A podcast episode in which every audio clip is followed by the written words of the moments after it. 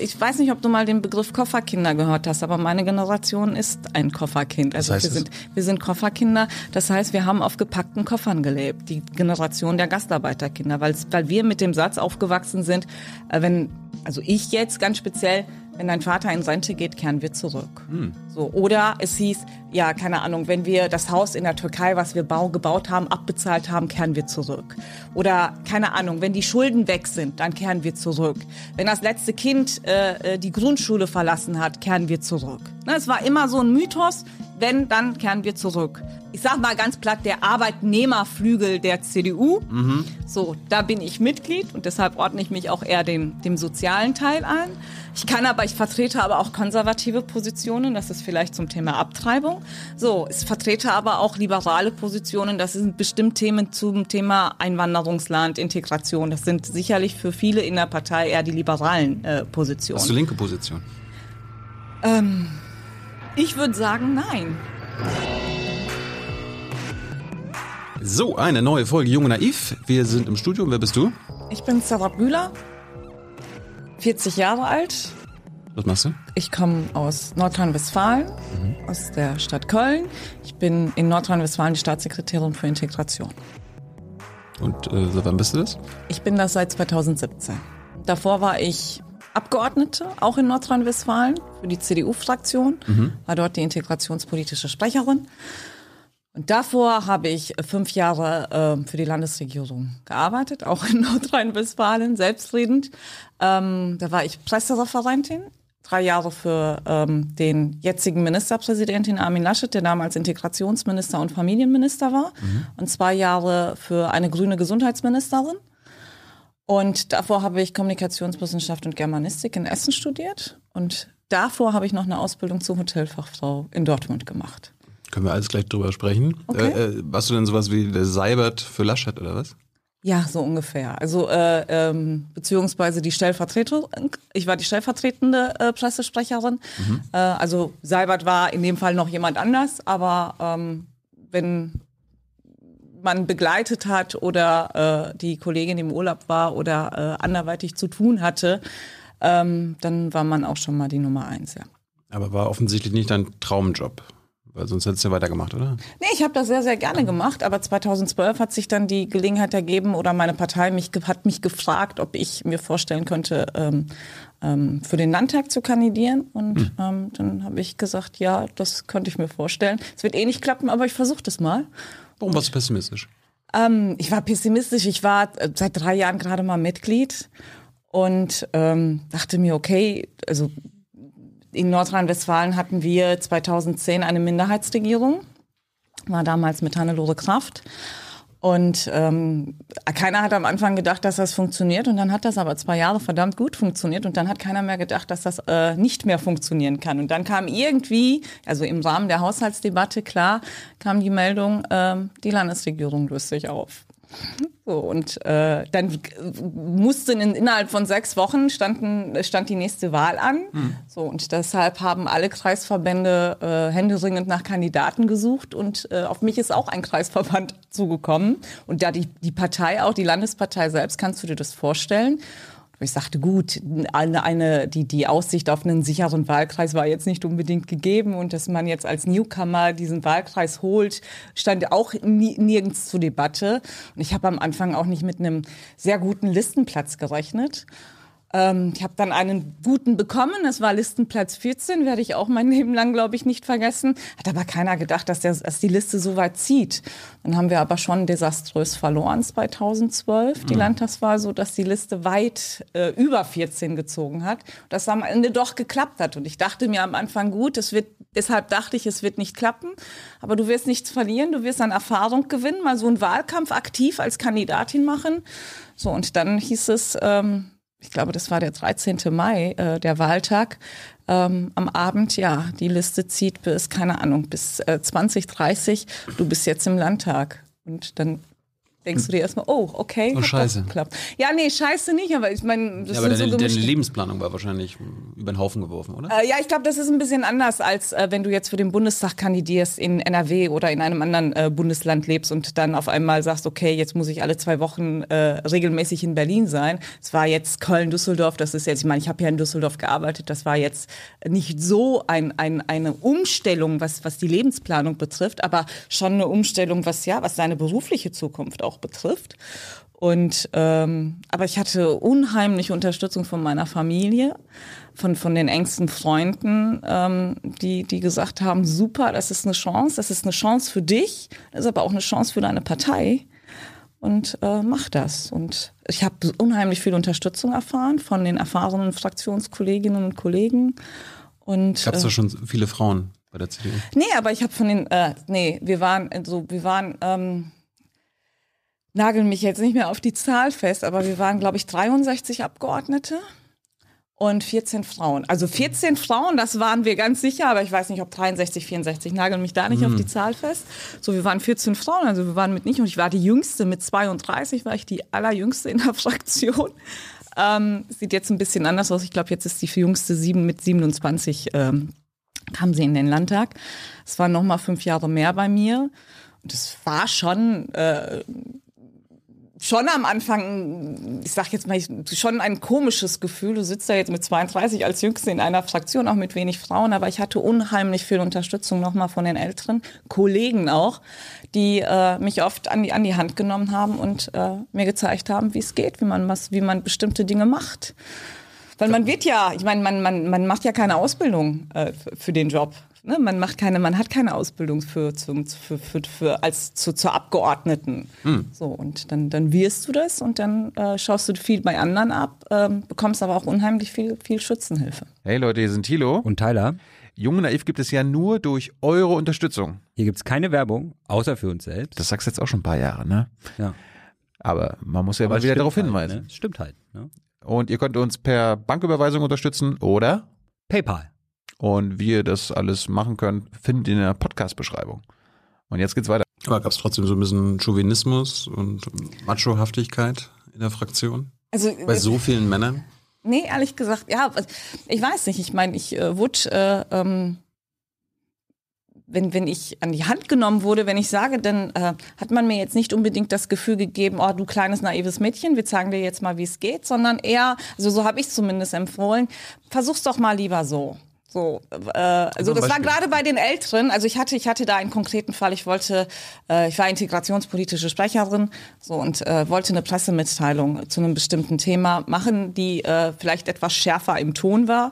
Und äh, der, der ein Kollege zu mir kam und sagte, vielleicht machst du es ein bisschen milder, dann kannst du nämlich die, die du damit kritisieren willst, eher einfangen und deine Kritik eher platzieren, als hm. dass sie, dass sie sagen, bei der Schärfe hat sich eigentlich jegliche Gesprächsbasis erledigt sozusagen. Und es kam genauso, wie er gesagt hat. Also ähm, da wurde man eher auf den milderen Ton, hat man, wurde man eher aufmerksam und kam, hat, hat dann das Gespräch mit mir gesucht, als, als wenn ich es, glaube ich, in der Schärfe gemacht hätte. Also es ist jetzt nur ein Beispiel und das war, ähm, das war für mich so ein Zeichen, wo, wo, wo man am Ende Anfang denkt, man will gerade ausgebremst werden. Gerade als Frau. Man mhm. will gerade von den älteren Kollegen ausgebremst werden. Aber dieses konkrete Beispiel wirklich für mich ähm, eigentlich äh, am, am Ende so ausgegangen ist, wie er es prophezeit hat und für mich deshalb unheimlich hilfreich war, da vielleicht doch mal hinzuhören, wenn die Kollegen einem was raten, als direkt das als Angriff wahrzunehmen. Was nicht heißt, dass ich jetzt jeden äh, Ratschlag äh, eins zu eins übernommen habe. Bei welchen sagst du Nein, danke? Ähm, ja gut, das ist so vielleicht ein klassisches Thema für, für, für, für meine Partei, für die CDU. Also äh, das Thema Mehrstaatlichkeit beispielsweise, da lasse ich mir von niemandem einreden, dass das ähm, äh, nichts Gutes ist oder dass das äh, äh, zur CDU-Position nicht passt. Ich habe da eine ganz Doppelpass-Diskussion. Genau, so. Doppelpass-Diskussion. Also ich war immer dafür hm? und ähm, die CDU eigentlich immer dagegen. Äh, heute nicht mehr so, wie das vielleicht noch ähm, 2008, 2009 der Fall war. So, aber ähm, wenn man dazu mal eine Position bezogen hat, also da hatten wir auch eine Abstimmung im Landtag wo ich äh, dem Fraktionsvorsitzenden damals Karl-Josef Laumann hm. auch gesagt habe, ich kann da nicht mitgehen, also dagegen stimmen, gegen den Doppelpass. Das ist komplett gegen meine innere Überzeugung. Und ähm, ich äh, finde mich aber auch in dem Antrag, das war ein Antrag von SPD und Grünen, ich finde mich in dem Antrag aber auch nicht wieder. Deshalb möchte ich mich enthalten, obwohl die ganze Fraktion dagegen gestimmt hat. Aber musstest du um Erlaubnis bitten? Du bist ja eine nein. freie Abgeordnete. Nein, nein, nein, es geht ja nicht um Erlaubnis. Es geht aber schon darum, dass wenn du äh, äh, anders als deine komplette Fraktion stimmst, mhm. du äh, äh, aufgrund der, der, der, der Fairness, die du äh, auch einem Fraktionsvorsitzenden meines Erachtens geben musst, ihn schon, ihm das schon sagst, dass du da anders stimmen willst. Und hat, und hat, hat, er, hat er versucht, dich zu überzeugen? Nein, überhaupt nicht. Er hat gesagt, ich kenne deine Position dazu und ähm, ähm, er hat mir wirklich gesagt, und das ist auch die Besonderheit vielleicht auch von Karl-Josef Laumann, der ja auch äh, mittlerweile, äh, ich glaube, in der ganzen Republik bekannt ist, äh, du musst dir bei allem, was du politisch machst, abends in den Spiegel gucken können. So, und deshalb ist das bei dir völlig in Ordnung, dadurch, dass ich deine Position kenne, dass du hier äh, anders stimmen willst. Mhm. Aber nochmal, er fand es eben fair, dass ich es ihm im Vorfeld auch gesagt habe. Haben Sie dich zur integrationspolitischen Sprecherin gemacht, weil du Migrationshintergrund hast? Ja, wahrscheinlich hatte das damit am Anfang sicher zu tun, ähm, weil Sie auch gesagt haben, ja, wer, wer könnte das eigentlich besser machen als du in der Fraktion? Mhm. Und ähm, ehrlich gesagt habe ich das selbst aber auch so gesehen. Wer könnte das besser machen als ich in der Fraktion? Ja, aber hätte sagen können, dass du dich mit Wirtschaft oder so gut ja, auskennst. Denn du hättest auch wirtschaftspolitische Sprecherin. Du, absolut. Das ist auch so vielleicht so der Unterschied zwischen, äh, zwischen, zwischen mir. Ich habe ja gerade auch mein Alter genannt. Ich äh, glaube jetzt nicht, dass das uralt ist, aber wir haben in der Partei, in der CDU mittlerweile auch viel, viel jüngere. So, und die sagen, die möchten nichts mit Integration zu tun haben. Also wenn du einen Mitte 20er mit Migrationsgeschichte fragst, eine sie oder er, äh, die, die sagen, ich will Wirtschaftspolitik machen, ich will Klimapolitik machen, ich habe da überhaupt keinen Bock drauf. Es war bei mir einfach noch ein bisschen anders. Ich bin ja ganz bewusst auch wegen der Integrationspolitik zur CDU gekommen bin wegen der Integrationspolitik auch Mitglied der CDU geworden. Hatten die da schon eine? Nein, die hatten da keine, aber die hatten, äh, es war der erste äh, ähm, äh, anders. Es war, es kam als erstes ein CDU-Ministerpräsident auf die Idee, ein Integrationsministerium zu bauen. Crazy. So, das war Jürgen Rüttgers. Da hätte man eigentlich, dass diesen, diesen Schritt hätte man wahrscheinlich eher von den Grünen gedacht oder mhm. von der SPD, aber nicht von einem CDU-Mann. Äh, äh, äh, und ähm, 2005, als er die Wahl in NRW gewonnen hat, hat er gesagt, wir brauchen auch ein Integrationsministerium, also auch ein Ministerium, was sich, äh, wo, wo der Name Integration einfach auch im, äh, im, im Label, im Namen wiederfindet. Der erste Minister, der erste Minister hierzu war ja auch äh, Armin Laschet, bundesweit der erste. Ähm, es war die CDU auf Bundesebene, die aus der Ausländerbeauftragten, die irgendwo, keine Ahnung, in irgendeiner Unternebenbehörde in Berlin hier angesiedelt war, ähm, die Integrationsstaatsministerin äh, äh gemacht hat, Angela Merkel, und diesen Posten ins Kanzleramt geholt hat, weil sie gesagt hat, ich mache das Thema zur Chefsache. Und ich habe äh, das auch am allerwenigsten von der CDU erwartet. Ich habe ja gerade gesagt, ich habe Kommunikationswissenschaft und Germanistik studiert und ich habe mich ähm, während des Studiums und vor allem auch intensiv in meiner Magisterarbeit mit dem Thema Integrationspolitik auseinandergesetzt, also aus, aus wissenschaftlicher, kommunikationswissenschaftlicher Perspektive tatsächlich. Mhm. Und äh, war dann sehr, sehr überrascht, als die CDU auf diese Idee kam. Und das hat mir schon imponiert. Und da habe ich gesagt, okay, da findet ein Umdenken statt. Und ähm, das finde ich stark. Und deshalb möchte ich das auch politisch unterstützen gerade bei deiner Partei, aber auch bei der Schwesterpartei CSU, da ist ja immer noch so das Problem an sich, äh, ist Deutschland ein Einwanderungsland? Da wird sich immer noch gegen gewehrt. Wie ist das bei deiner Partei in NRW und wie ist für dich persönlich? Also gut, ähm, ich habe jetzt einen Ministerpräsidenten und Parteichef in NRW, der als Integrationsminister das schon gesagt hat, wir sind ein Einwanderungsland und damit ja auch einigen seiner Parteikollegen klar auf die Füße getreten ist. Das war aber auch nochmal, das ist jetzt über zehn Jahre her, mhm. also er war es ja bis bei zehn. Insofern über zehn Jahre ist das her. Damals war das sicherlich noch intensiver ein Streitthema als heute. Heute herrscht da in der Partei, in der CDU vor allem, also gerade im Leinem Landesverband eigentlich Einigkeit. Also du musst diejenigen, die sagen, wir sind kein Einwanderungsland, bei der CDU NRW Hände, also mit, mit der Lupe suchen tatsächlich. Mhm. Ähm, also insofern sind wir da vielleicht weiter als manch anderer Landesverband, ich weiß es nicht, aber in der, im, im, im Bundesvorstand kann ich dir jetzt auch niemanden sagen, der das tatsächlich heute noch in Frage stellt. Und derjenige, der wer das in Frage stellt, ich meine, den, den äh, musst du dann einfach nur die Fakten vorhalten. Wenn ein Land 25 Prozent oder die, die, die, die Bevölkerung eines Landes 25 Prozent Migrationsgeschichte mitbringt, ja, was sind wir denn bitte dann, wenn wir nicht ein Einwanderungsland sind? War es dein Traum, Politikerin zu werden? Nee, kann ich. Ich hab, ich kann mich noch Kindheitstraum erinnern. oder so? Ach, überhaupt nicht Quatsch, überhaupt nicht. Ich wollte, ich wollte so viel werden. Ich meine, ähm, man kann da jetzt äh, äh, keine Ahnung sprunghaft sagen oder äh, äh, vielfältig. Ich weiß es nicht. Ich wollte von Pilotin bis äh, Krankenschwester, Ärztin, äh, wollte ich eigentlich alles werden in meiner Kindheit, aber definitiv nicht Politikerin. Ich kann aber, mich erinnern, dass wir irgendwann musst du ja mal erwachsen, hast Abi gemacht. auch dann nicht. Auch Das nicht. hat wirklich im Studium, also das politische Interesse überhaupt hat im Studium erst angefangen. Ich kann mich noch erinnern, als wir in der siebten Klasse waren, haben wir einen Ausflug zum Landtag gemacht und dann saßen wir da oben alle in der Besuchertribüne und dann habe ich gesagt, oh Gott, hier willst du niemals landen. Also und dann bin ich da aber gelandet. Also ich musste wirklich in der ersten konstituierenden Landtagssitzung, habe ich nach oben auf die Besuchertribüne gedacht und habe mich da mit, ähm, ich weiß nicht, wie alt ich da war, gesehen, äh, äh, 12, 13, äh, wo ich dachte, da hast du noch, in der siebten hast du noch gesagt, du willst hier nicht sein und jetzt bist du auf einmal hier. Also ähm, ich habe ja gerade erzählt, wie ich, wie ich Abgeordnete auch wurde, ne, mit dieser überraschenden äh, Wahl am Ende, also dadurch, dass die Minderheitsregierung sich halt aufgelöst hat, ähm, war ich vielleicht einfach auch ein bisschen zur richtigen Zeit am richtigen Ort. Also kam zu einem Wahlkreis, zu diesem Listenplatz ein bisschen wie, ja, wie die Jungfrau zum Kinde. Hab da aber ähm, äh, äh, das in meinem politischen Interessenfeld äh, versucht echt das Beste zu machen. Und ich bin in einem recht unpolitischen Haushalt groß geworden. Mein, ähm, mein Vater kam 63 nach Deutschland als ganz klassischer Gastarbeiter. Was hat er gemacht? Der hat unter Tage gearbeitet. Mein Vater war Bergmann. Er hat erst in der Türkei unter Tage gearbeitet und dann hat ihm irgendjemand gesagt, Deutschland sucht Fachkräfte, Arbeitskräfte, junge, starke Männer.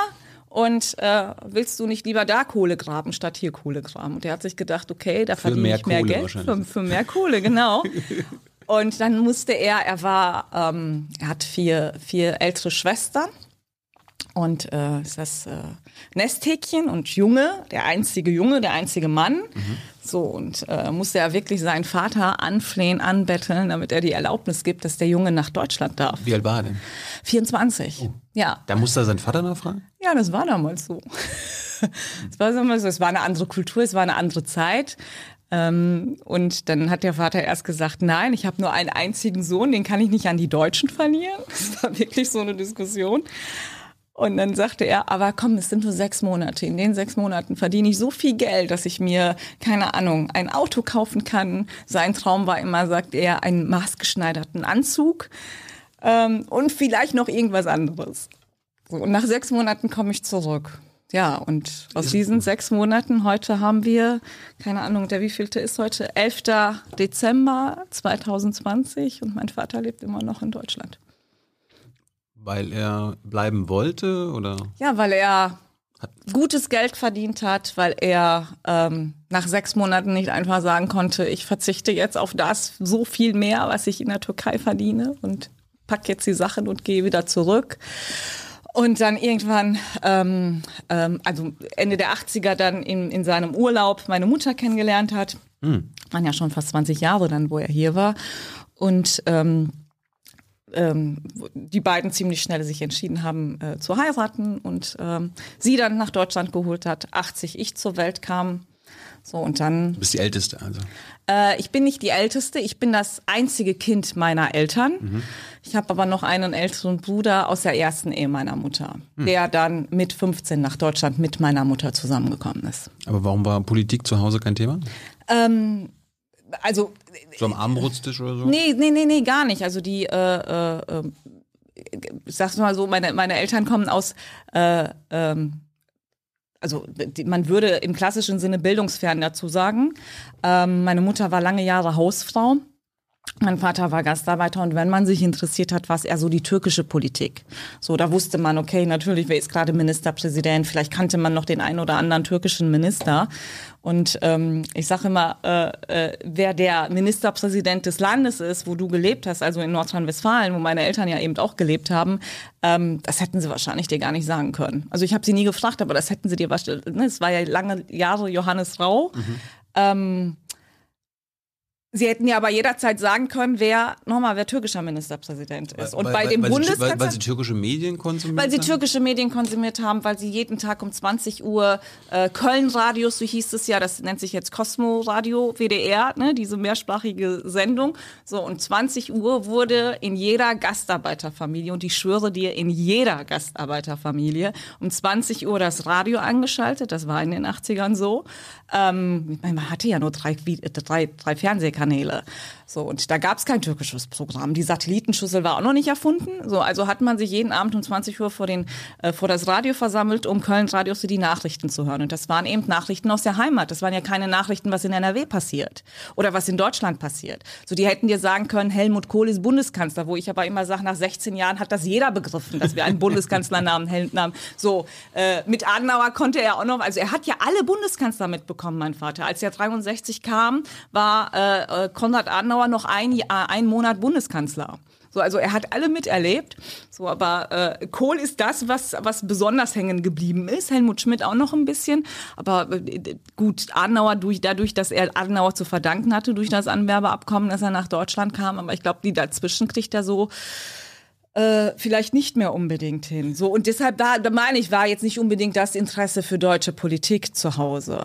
Man hat hin und wieder mal sich schon über die türkische ausgetauscht, hat aber jetzt nicht unbedingt eine Rolle gespielt. Ist er wählen gegangen? Also hat er Kohl gewählt oder so? Nein, meine Eltern sind türkische Staatsbürger. Also sie hätten überhaupt nicht wählen können. Hm.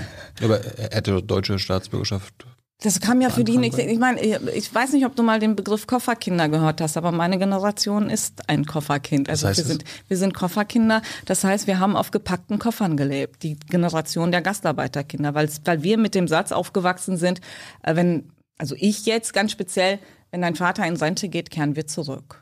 So oder es hieß, ja, keine Ahnung, wenn wir das Haus in der Türkei, was wir bau, gebaut haben, abbezahlt haben, kehren wir zurück. Oder keine Ahnung, wenn die Schulden weg sind, dann kehren wir zurück. Wenn das letzte Kind äh, äh, die Grundschule verlassen hat, kehren wir zurück. Ne, es war immer so ein Mythos, wenn, dann kehren wir zurück. So, und deshalb bin ich mit dem Satz bis, bis, bis Anfang der 90er, wenn dein Vater in Rente geht, kehren wir zurück. Und dann war mein Vater, äh, wurde er, ging in 95 in Rente.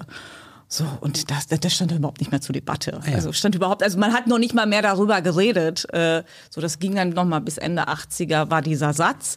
So, und deshalb, wir sind auf gepackten Koffern sozusagen groß geworden. Und da hat keiner gedacht aus der Generation, also selten, wirklich, ich glaube, es ist im Promille-Bereich, sich allen Bürgern zu lassen, wählen zu gehen, weil man gesagt hat, ich muss hier keine Wurzeln schlagen, ich werde hier nicht bleiben. So, ist- also, aber es gibt ja den schönen Satz, ähm, der Mensch plant, Gott lacht. Und so war das eigentlich in der kompletten Generation. Habt ihr zu Hause Türkisch geredet oder Deutsch? So, äh, ich hatte, ich meine, äh, ich bin so froh, dass meine Eltern mit mir nicht Deutsch geredet haben, weil das ja auch immer so eine politische Debatte ist. Sollen Einwanderer mit ihren Kindern zu Hause Deutsch reden? Ich muss ganz ehrlich sagen, wenn meine Eltern mit mir Deutsch geredet hätten zu Hause, wäre mein Deutsch heute wahrscheinlich so miserabel, ich hätte es nie wieder rausgekriegt. Insofern, nein, wir haben Türkisch gesprochen und auch darüber, also jetzt mal unabhängig von dem, von dem Scherz gerade, ich spreche Türkisch und das tue ich nur, weil meine Eltern mit mir Türkisch gesprochen haben. Also ich habe ja jetzt danach nicht, gut, äh, in der Grundschule ein bisschen Ersatzunterricht, aber äh, Aber wie hast du Deutsch gelernt? Der, im Kindergarten. ah ja. Im Kindergarten. Meine Mutter hatte den goldenen Tipp von, von unserer Nachbarin, ähm, mit der sie sehr eng befreundet war, also deutsche Nachbarin. Die schickt das Kind mit drei auf jeden Fall in den Kindergarten. Wir haben hier sowas wie einen Kindergarten in Deutschland. Schickt das Kind auf jeden Fall in den Kindergarten. Das Kind muss vernünftig Deutsch lernen. So, und das hat meine Mutter gemacht und ähm, hat mich angemeldet im Kindergarten mit drei. Und es ist vielleicht Einbildung, wirklich, aber ich meine mich sogar noch an mein erstes deutsches Wort erinnern zu können, das Vogel war. Und ich immer nur dieses Wort drauf und runter. Meine Mutter sagte, das war eine Plage, den ganzen Tag nur Vogel, Vogel, Vogel, Vogel, Vogel, Vogel, Vogel um sich herum zu hören. Und ähm, ja, mit drei im Kindergarten. Äh, wurdest du religiös erzogen? Ähm, religiös nicht im Sinne von, äh, du musst das und das machen, aber schon religiös, weil meine Eltern gläubige Menschen sind und die haben gefastet. Also ist auch man weiß eigentlich zu wenig über die Generation, über die Generation der Gastarbeiter, weil es ist auch so ein typisches Gastarbeiterphänomen eigentlich. Diese Generation wurde eigentlich äh, zunehmend religiöser. Also das ist vielleicht äh, gar keine Gastarbeitersache, sondern tatsächlich äh, mit dem Alter wird man insgesamt, glaube ich, religiöser. Und bei denen war es eben auch so, ähm, mein, mein Vater hat als junger Mann in Deutschland eigentlich alles gemacht, äh, ja, mit, mit Frauen ausgegangen. Er war ja nicht verheiratet, also war ja lange Jahre Junggeselle, äh, Alkohol getrunken, alles. Und hat dann aber im hohen Alter äh, gepilgert, also nach, ist nach Mekka gepilgert und mhm. trinkt heute auch kein Alkohol mehr, betet fünfmal am Tag. Und das war zu, zu, zu meiner Kindzeit halt noch nicht. Das war so eine, so, so, so die Übergangsphase von dem, ich will nicht sagen extrem, aber von dem sehr, sehr lockeren, so, so, so langsam ins doch eher sehr Gläubige. Ähm, aber äh, äh, bist du denn Gläubig? Ich bin gläubiger, ja, ich bin, ich bin, ich bin gläubige Muslime, aber nicht praktizierende. Also ich äh, bete nicht fünfmal am Tag. Ich, äh, also das rituelle Gebet nicht. Ich äh, äh, bete, wenn ich Auto fahre, wenn ich das Gefühl habe, ich muss gerade gerade beten, ich muss gerade, ich weiß nicht, mit Gott sprechen. So, weil ich an Gott glaube und äh, ich ähm, faste jetzt nicht regelmäßig, aber ich äh, so Ram Ramadan, Kopftuch. Ja gut, offensichtlich trage ich kein Kopftuch und das tue ich auch nicht während des Ramadan. Ich trage eigentlich nur ein Kopftuch, wenn ich eine Moschee mhm. besicht, also besuche, mhm. wenn ich äh, äh, zu, zum Beten in die Moschee gehe, was ich jetzt auch nicht regelmäßig mache, weil es sich da einfach gehört, wenn man eine Moschee als gläubige Muslima betritt, dass man dann auch das, das Kopftuch aufsetzt. Aber sonst trage ich äh, auch, auf, also weder während des Ramadan, sonst noch irgend äh, zu einer anderen Phase meines Lebens ein, ein, ein Kopftuch. Hm. Wie, wie habt ihr gelebt und wie seid ihr auch in den 80er, 90er mit der, mit dem, der Fremdenfeindlichkeit umgegangen? Ähm, also vielleicht nochmal ganz kurz zu, zu, zu, zu, zur Religion. Meine Mutter hat ähm, relativ spät angefangen, ein Kopftuch zu tragen. Also hm. die kam ohne Kopftuch nach Deutschland und hat sich dann aber irgendwann entschieden, eins zu tragen. Das war, da war sie Ende, also Ende 30. Hast mal gefragt, warum? Ja, klar habe ich sie gefragt. Sie sagte, sie hatte einfach das Gefühl, dass sie, dass sie das jetzt möchte. Hm. So und das ist vielleicht so das an. Ich habe ja gerade nur das Beispiel meines Vaters genannt und das war vielleicht, ne, das ist jetzt das, das Beispiel meiner Mutter. Es war aber nie Thema, dass ich das machen soll oder machen muss. Ähm, wenn ich in der Schulzeit fasten wollte, weil meine Eltern gefastet haben, war das absolut tabu. Ich durfte das überhaupt nicht, weil meine Mutter sagte, das schwächt deine Konzentration, die Schule ist wichtiger. Wenn mhm. du unbedingt fasten willst, dann machst du das am Wochenende einen Tag. So, Punkt, aber nicht mehr. Also insofern ähm, hat man schon versucht, äh, mir oder meinem Bruder äh, äh, zu vermitteln, was, was religiös wichtig ist, richtig ist aus religiöser Sicht, aber nie aufoktroyiert im Sinne von, das musst du jetzt machen. Das sind jetzt die heiligen Gebote, an die müssen wir uns halten. Du hättest auch sagen können, ich will gar nicht Muslima sein, ich will gar nicht glauben. Äh, also das, damit hätten sie sicherlich ein Problem gehabt, wenn hm. ich sage, also ich hatte mal eine, äh, ich hatte mal eine atheistische Phase als Teenie, wie man so als Jugendlicher sich ausprobiert auch und das konnte meine Mutter überhaupt nicht verstehen verstehen, wieso ich nicht mehr an Gott glauben will oder dass ich das in Frage stelle, weil ich ankam mit der These, ich kann nur an Dinge glauben, die ich sehe, die ich fühle, die ich anfassen kann. Mhm. So und das kann ich mit Gott nicht, also erwarte von mir nicht. Aber äh, sie fand das nicht toll, aber um Gottes Willen, man hat mir jetzt nicht irgendwie mit mit mit. Äh, du hast kein Hausverbot bekommen. Nein, nein, nein, überhaupt nicht. Also insofern ähm, haben haben sie da vieles mit, mitgemacht, aber haben auch offen kommuniziert, dass sie das gerade unmöglich finden, dass ich Gott in Frage stelle. Ähm, aber es, es, es wurde gesprochen. Ich musste daraus auch kein Geheimnis machen, beziehungsweise ich hatte das nicht Gefühl, ich muss jetzt meinen äh, Phase, meine, meine, meine atheistische Phase verschweigen, weil ich, weil mir damit irgendwas zu Hause droht. Überhaupt nicht. Also das äh, wurde dann diskutiert, manchmal auch rege diskutiert, aber mhm. ich hatte, ich hatte keine Angst, darüber zu sprechen. Hattest du mh, hm, Angst vor Nazis, als du aufgewachsen bist oder deine Eltern? Habt ihr, hast du Fremdenfeindlichkeit erfahren?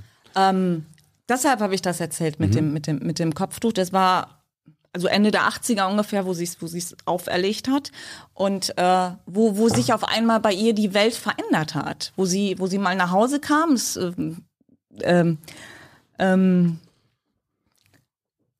betrifft mich immer noch, äh, wenn, wenn ich es wenn erzählen muss, wo sie, wo sie nach Hause kam an einem Tag und ähm, angespuckt wurde. Und das war das war, glaube ich, ja, ich weiß nicht, da hatte sie ein paar Jahre erst das Kopftuch auf. Und das hat sie halt komplett darauf zurückgeführt, weil sie sagte, das war nie so. Und klar hat man das entsprechend erlebt. Also insofern, das geht dir ja auch als Kind, wenn du, wenn du mitkriegst, wie sehr deine Mutter darunter leidet, geht dir das ja auch sehr, sehr nah. Und insofern ja, gerade in den 90ern, dann mit Solingen. Ich meine, Rostock-Lichtenhagen war davor, ähm, Mölln war davor. Ähm, ne, da gab es ja schon fremdenfeindliche Anschläge in Deutschland. Aber das alles war für uns, äh, die, die im Ruhrgebiet äh, gelebt haben, das war so, so weit weg alles. Ähm, also ne, das war einerseits, wir, bei, bei, Rostock hat man gesagt, das ist der Osten. Mhm. Ne, das, äh, das ist halt der Osten, so. so ne, das, ist, das ist typisch für den Osten. So bei Mölln hat man schon gedacht, okay, ist so. fast noch Osten. So, und, und, und in Solingen, das waren 60 Kilometer weiter. So, und da war, da war das, also 93, da erinnere ich mich wirklich sehr, sehr gut dran. Ähm, ähm, das war wirklich so eine Situation, wo, wo, wo meine Eltern und ganz viele aus der Community, weil wir halt, ich bin in einer Bergarbeitersiedlung groß geworden und ähm, ganz viele türkische Familien haben in dieser Siedlung gelebt. Und da war halt wirklich, äh, man hat sich äh, jeden Abend saß man bei irgendeinem ne, äh, im, im, im Wohnzimmer und äh, in, in, in der Zeit nach Solingen war überall nur jeden Abend die, die, die, äh, die Frage, äh, sollen wir Deutschland verlassen? Sind wir hier noch sicher? Sind wir hier noch unseres Lebens sicher? So, und das war, das, das als Kind mitzubekommen, prächtig. Und das hat mich geprägt, deshalb äh, reagiere ich heute auf bestimmte Entwicklungen vielleicht auch ein bisschen empfindlicher. Ähm, das, das prägt dich, das geht nicht an dir vorbei. Und äh, weil das, der, der, der, ähm, die Angst, die herrschte, die ging in Sätze über wie, irgendwann kriegen sie uns alle. Und da war, es war so eine gefährliche Zeit, weil auf einmal hieß es sie. Es waren nicht die Nazis, es waren die Deutschen. Es waren die Deutschen und es waren nicht die Nazis, die uns irgendwann alle kriegen, sondern die Deutschen, die uns alle irgendwann kriegen. Und es war so wichtig, dass Mevlüt Gensch, das ist ja die Mutter der äh, Opfer in Solingen, die damals aufgestanden ist, weil das halt nicht nur äh, in einer äh, äh, Bergarbeitersiedlung in der kleinen Stadt Mal Thema war, sondern in einer kompletten türkischen Community, ähm, die aufgestanden ist und gesagt hat, ey Leute, stopp, das waren nicht die Deutschen, das waren diese fünf Nazis, die das gemacht haben. So, und das war so wichtig als Appell in die komplette Community. Danach kann man wirklich sagen, beruhigte sich das so schon ein bisschen. Das war erstmal ganze Wochen voller Angst, in die man da, also die man, die man, die man wirklich gelebt hat. Und das sind ja so Kindheitserinnerungen. Ähm, wie gesagt, wir haben in einer Straße gelebt, äh, wo es einem viele türkische Familien gab. Also pro Haus haben fünf Familien gelebt. Und wir hatten zwei Häuser auf der Straße, wo alle fünf Wohnungen von türkischen, also Familien bewohnt wurde. Mhm.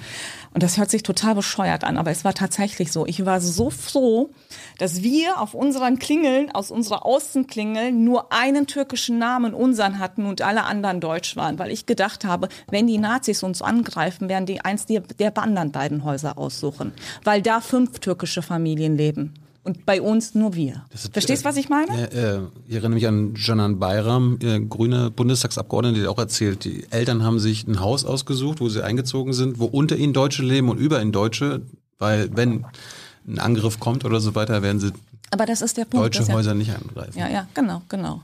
So, und dass du, dass du da froh bist, dass, dass jemand anderes Opfer sein kann. Ich meine, das ist kind, kindisch halt klar, aber das war tatsächlich so. Also dieser, dieser, Gedanke hat uns, ähm, hat uns alle beschäftigt. Hast du irgendwann die Angst verloren oder deine Eltern oder ist die Angst immer noch latent da? Nein, ich habe keine Angst mehr. Und ich lasse mir auch keine Angst mehr machen. Ich war Kind und ähm, man ist dann natürlich nochmal, äh, ich war ja auch geprägt von, den, von, von der Angst der Älteren. So, meine Eltern haben Angst. Äh, haben Angst vor allem um mich. Also erstmal haben sie wirklich Angst um mich. So egal, ob ich mich jetzt mal, ich meine, ich habe mich ja auch ähm, als aktive Politikerin habe ich mich ja auch äh, oft ähm, Erdogan-kritisch oder Türkei, also nicht Türkei-kritisch, ich will das auch immer selbst äh, unterscheiden, sondern äh, äh, kritisch gegenüber der türkischen Regierung oder gegenüber türkischen Faschisten geäußert. Und das kriegt sie halt eher mit, weil sie das über die türkischen Nachrichten konsumiert, dass ähm, ihre Tochter, die dann als Vaterlandsverräterin äh, da dargestellt wird, äh, in den Nachrichten auf einmal auftaucht und mich anruft und sagt, das kannst du doch nicht machen. Pass auf dich auf. Was machst du denn, wenn du irgendwie angerufen? Also es ist eher meine Mutter, die dann da die, die Sorge hat. Mein Vater hat die auch, aber er artikuliert sie weniger. So, das ist einmal die Angst um mich, aber es ist halt auch, wenn ich, wenn ich die, gegen die AfD irgendwie was sage oder äh, äh, mich da deutlich positioniere und sie kriegt es mit, weil sie mir auf Facebook folgt, beispielsweise.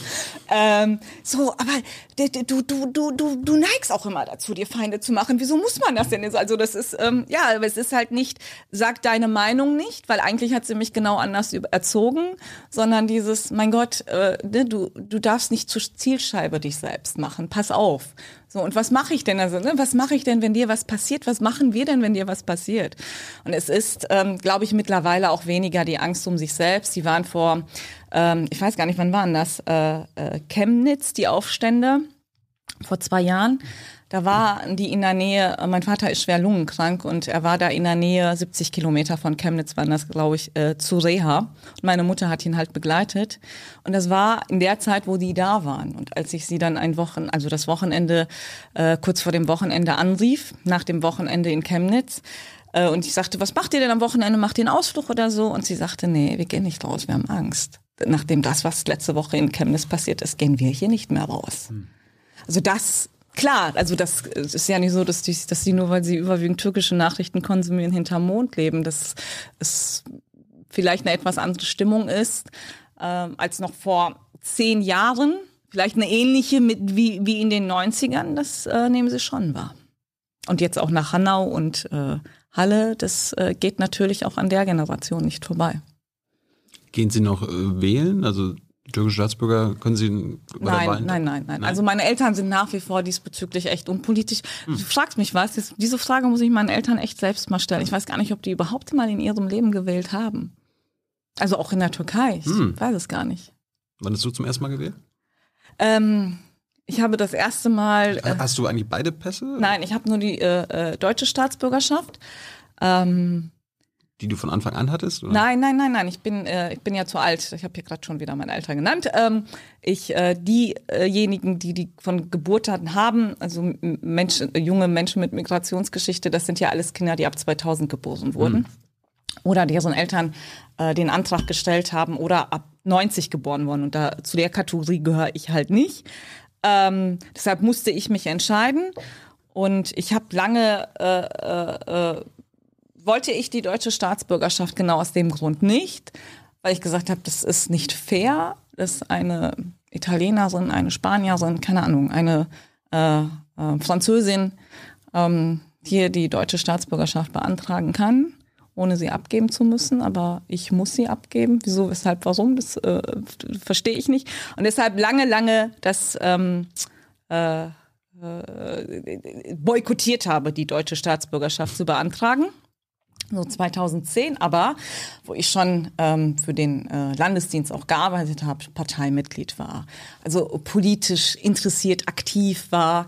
Ähm, und dann in dem äh, 2010 Landtagswahl in dem entscheidenden Moment nicht mitwählen konnte, weil ich halt aufgrund meiner Staatsbürgerschaft nicht mitwählen konnte, habe ich gesagt, okay, ich habe sie äh, tatsächlich eine Woche nach der nach der Landtagswahl habe ich die deutsche Staatsbürgerschaft beantragt weil ich gesagt habe, das machst du nie wieder, dass du über hm. dich entscheiden oder äh, über dich abstimmen lässt quasi und in dem entscheidenden Moment außen vor bist. Hättest du lieber beide?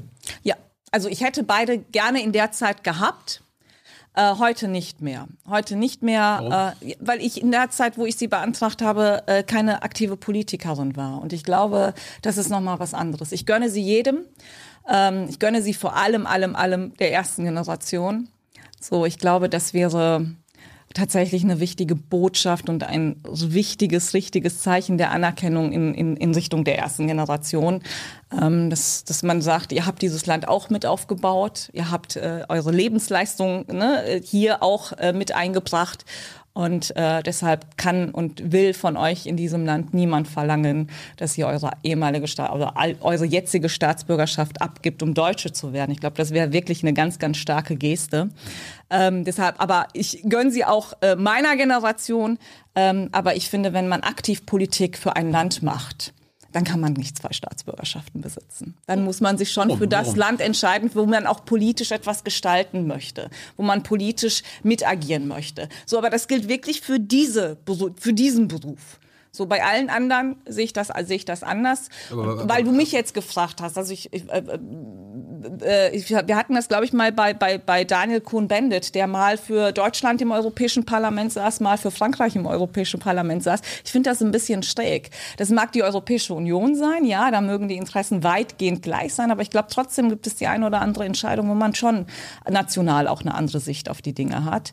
Und gerade bei der Türkei und Deutschland ist das, glaube ich, das Gefälle noch mal ein bisschen größer, ähm, so dass ich das für mich nicht nicht ähm, ja nicht gewollt hätte, beide zu haben, aber als ganz normale Bürgerin mit einem ganz anderen Job, ähm, ja, hätte ich mir gewünscht, beide zu besitzen. Was haben sich deine Eltern gewünscht, was du wirst? Meine Eltern, meine Mutter hat sich unheimlich gewünscht, dass ich Ärztin werde. So, und als ich denen sagte, ich studiere jetzt Kommunikationswissenschaft, konnten die überhaupt nichts damit anfangen. Ich glaube, die haben immer noch nicht irgendwie so Kommunikationswissenschaft, okay, was ist das? Was kannst du damit machen? Ja, ich hatte ja vor, ich habe es ja studiert, weil ich eigentlich vorhatte, in einer Unternehmensberatung zu arbeiten. Damit konnten sie noch weniger was anfangen. Also insofern war das so eher äh, so die klassischen Berufe. Also sie sagte, äh, wird, wird, wird doch Ärztin. Ne, Und wo ich sagte, nee, es ist so irgendwie, also irgendwann, äh, nee, das kann ich mir überhaupt nicht vorstellen. Ja, dann Anwältin, mm, mm, auch nicht. Ja, was ist mit Lehrerin? Also das waren wirklich so die klassischen Sachen. Ähm, mein Vater hat das ehrlich gesagt immer der, äh, weiß nicht, ob der vielleicht ein bisschen mehr Vertrauen als meine Mutter in mich hat. Ich kann es dir gar nicht sagen, aber es war, egal was du machst, du entscheidest dich schon für das Richtige. Also der hatte immer so so ein Urvertrauen in mich und äh, egal wohin du gehst, du wirst dir schon deinen Weg suchen. Also er hat sich, der, der hat nur gesagt, du musst sie laufen lassen. Ne? Vielleicht fällt sie mal hin, aber sie steht wieder auf. Du musst sie einfach laufen lassen. Wenn meine Mutter mir am liebsten rechts, links überall Schienen äh, aufgestellt hätte, damit ich bloß nicht irgendwie auf äh, auf eine falsche Fährte komme oder so. Mein Vater war nie so und deshalb hat er auch nie gesagt, werd das oder werd jenes. Er hat gesagt, egal was du machst, du wirst das machen, was du machen willst. Haben sie gemeckert, als du bei der CDU beigetreten Nee, gar nicht. Also wirklich nicht, überhaupt nicht. Äh, mein Vater hat mich nur gefragt, weil er selbst gefragt wurde von seinem Kollegen, äh, von seinen Kollegen in der Teestube, äh, muss sie jetzt konvertieren, weil sie jetzt in der CDU ist? Und da hat er mich auch gefragt, musst du das jetzt? Ich habe gesagt, nee, Papa, das ist kein Problem. Ja gut, dann ist okay. Ist die Partei von Helmut Kohl, ist schon in Ordnung. Aber äh, ist immer noch dieses christliche Menschenbild, was die CDU verfolgt. Ja ne? gut, aber wenn du das erklärst, ist es doch äh, mit dem mit dem muslimischen und ich glaube auch mit dem jüdischen völlig vereinbar. Also außer dass äh, ähm, der Mensch Abbild äh, Gottes ist, so, weil im, im, im Islam du ja kein Bild von Gott machst. Außer diesem Punkt ist ja alles andere nichts, wo du auch als Nichtgläubiger, auch als Atheist sagen kannst, das ist etwas Schlechtes, das möchte ich überhaupt nicht. Also insofern ähm, hatten die damit überhaupt kein Problem. Wie gesagt, da war schon die Frage, musst du deshalb konvertieren? Übrigens war das auch nicht nur eine Frage meines Vaters. Also als ich 2012 mich dann äh, in dem Wahlkreis den einzelnen CDU-Ortsverbänden vorgestellt habe, äh, hatte ich eine Runde ähm, äh, mit, mit, mit Mitgliedern, wo einer äh, mich fragte, äh, etwas älterer Herr, also ich habe später erfahren, wie alt er ist, der war äh, 80. Ähm, ja, und sagte, also mich vorgestellt haben und er sagte, wissen Sie was, ich finde das so stark, dass wir so eine junge Kandidatin haben und das, was Sie erzählen, gefällt mir auch gut und Sie machen echt einen guten Eindruck bei mir. So, jetzt möchte ich aber trotzdem gerne wissen, woran glauben Sie, welchen Glauben haben Sie eigentlich? Dann habe ich gesagt, ja, ich bin Muslimin, ich glaube an den Islam, ne? Also das ist meine Religion. Und dann merkte ich nur so, okay, so ratter, ratter, ratter. Damit konnte er jetzt nicht so viel anfangen, also dass ich's bin. Und frug mich dann so, ja, und wann konvertieren Sie? Also nicht das Ob war die Frage, war wirklich, wann konvertieren Sie? Und dann habe ich ihm nur gesagt, äh, ich habe nicht vor zu konvertieren. Ich finde schon, dass man das miteinander vereinbaren kann. Weil es war eine witzige Situation, weil einer der Jüngeren versuchte, mir beizuspringen und dann sagte, ähm, ja und, Obama ist doch auch schwarz. Also insofern war das schon eine ziemlich witzig groteske Situation, aber ähm, Insofern kann man das, glaube ich, aus verschiedenen Perspektiven sehen, ohne, ähm, ohne sich da jetzt angegriffen zu fühlen oder sonst etwas. Und später, als wir uns dann besser kennenlernten, tatsächlich mit dem 18 80-Jährigen, hat er mich äh, jedes Mal in den Arm genommen, wenn er mich gesehen hat. Also da, ich will jetzt nicht sagen, Freundschaft wäre übertrieben, aber wir haben ein sehr, sehr gutes Miteinander entwickelt. Er hat dir noch keine Bibel in die Hand gedrückt oder so. Nein. Wie gehst du damit um, wenn viele auch aus deiner Partei immer noch sagen, der Islam gehört nicht zu Deutschland? Ja gut, das äh, äh, ist immer wieder mal eine Diskussion. Ich habe ja Gott sei Dank auch viele in der äh, Ja, Partei. immer noch eine Diskussion, das ist ja das Bitte? Das ist immer noch. Ja, ja, ja, immer wieder eine Diskussion. Diskussion sage ich ja auch genau. Aber ich habe ja Gott sei Dank auch viele in der Partei, die das Gegenteil behaupten. Ich meine, der erste, der diesen Satz gesagt hat, war Wolfgang Schäuble, damals als Innenminister 2006. Ähm, und zur Diskussion wurde es ja erst nach dem Satz, nachdem Wulff es, Christian Wulff als Bundespräsident es gesagt hat. Das kann man so sehen. Äh, aber ich äh, sage da ganz deutlich, äh, das geht so ein bisschen an der Lebenswirklichkeit in unserem Land vorbei. Und äh, ich halte nichts von diesem politischen Eiertanz, dann hinterherzuschieben. Der Islam gehört nicht zu Deutschland, aber die Muslime gehören zu Deutschland. Und das halte ich eben für einen politischen Eiertanz, wo ich mir denke, okay, wenn die Muslime dazu gehören, gehört ja wohl ihre Religion auch dazu. Aber warum wird's denn gesagt? Ja, ich weiß nicht, ob man sich damit, ob, äh, das ist Das, äh, nicht ist- mein Verständnis von Konservatismus, aber das ist anscheinend das Verständnis von einigen, wenn es um das Thema Konservatismus geht. So, da, wenn, wer diesen Satz sagt, es gilt irgendwie als konservativ. Wer diesen Satz sagt, gilt für mich als realitätsfremd. Aber die würden ja auch nicht sagen, das Judentum gehört nicht zu Deutschland, aber die Juden schon. Nein, würden sie nicht. Klar, würde, würde, wür- wür- würden sie nicht. Das bei dem, bei dem Also scheint es irgendwas mit dem Islam zu tun zu haben. Ist das noch so ein latenter antimuslimischer Rassismus oder was glaubst du? Ähm, ich glaube nicht, dass es ein latenter antimuslimischer Rassismus ist. Ich glaube, das ist so vor allem, ich meine, äh, wenn man diejenigen, die das sagen, wenn man da ja auch ein bisschen nachfragt, dann äh, wird ja gern hinterhergeschoben, ja, der politische Islam. Ja gut, der politische Islam, wenn es um das Thema Islamismus, Terrorismus, gut, der gehört auch nicht für mich zu Deutschland, ganz klar. Aber die meisten der knapp fünf Millionen Muslime gehören eben auch nicht, sind auch keine Terroristen. Insofern gehört ihre Religion, die äh, nicht jeder als äh, friedlich wahrnimmt. Und genau das ist wahrscheinlich das, wo man versucht, den Unterschied auch mit dem Judentum herzustellen.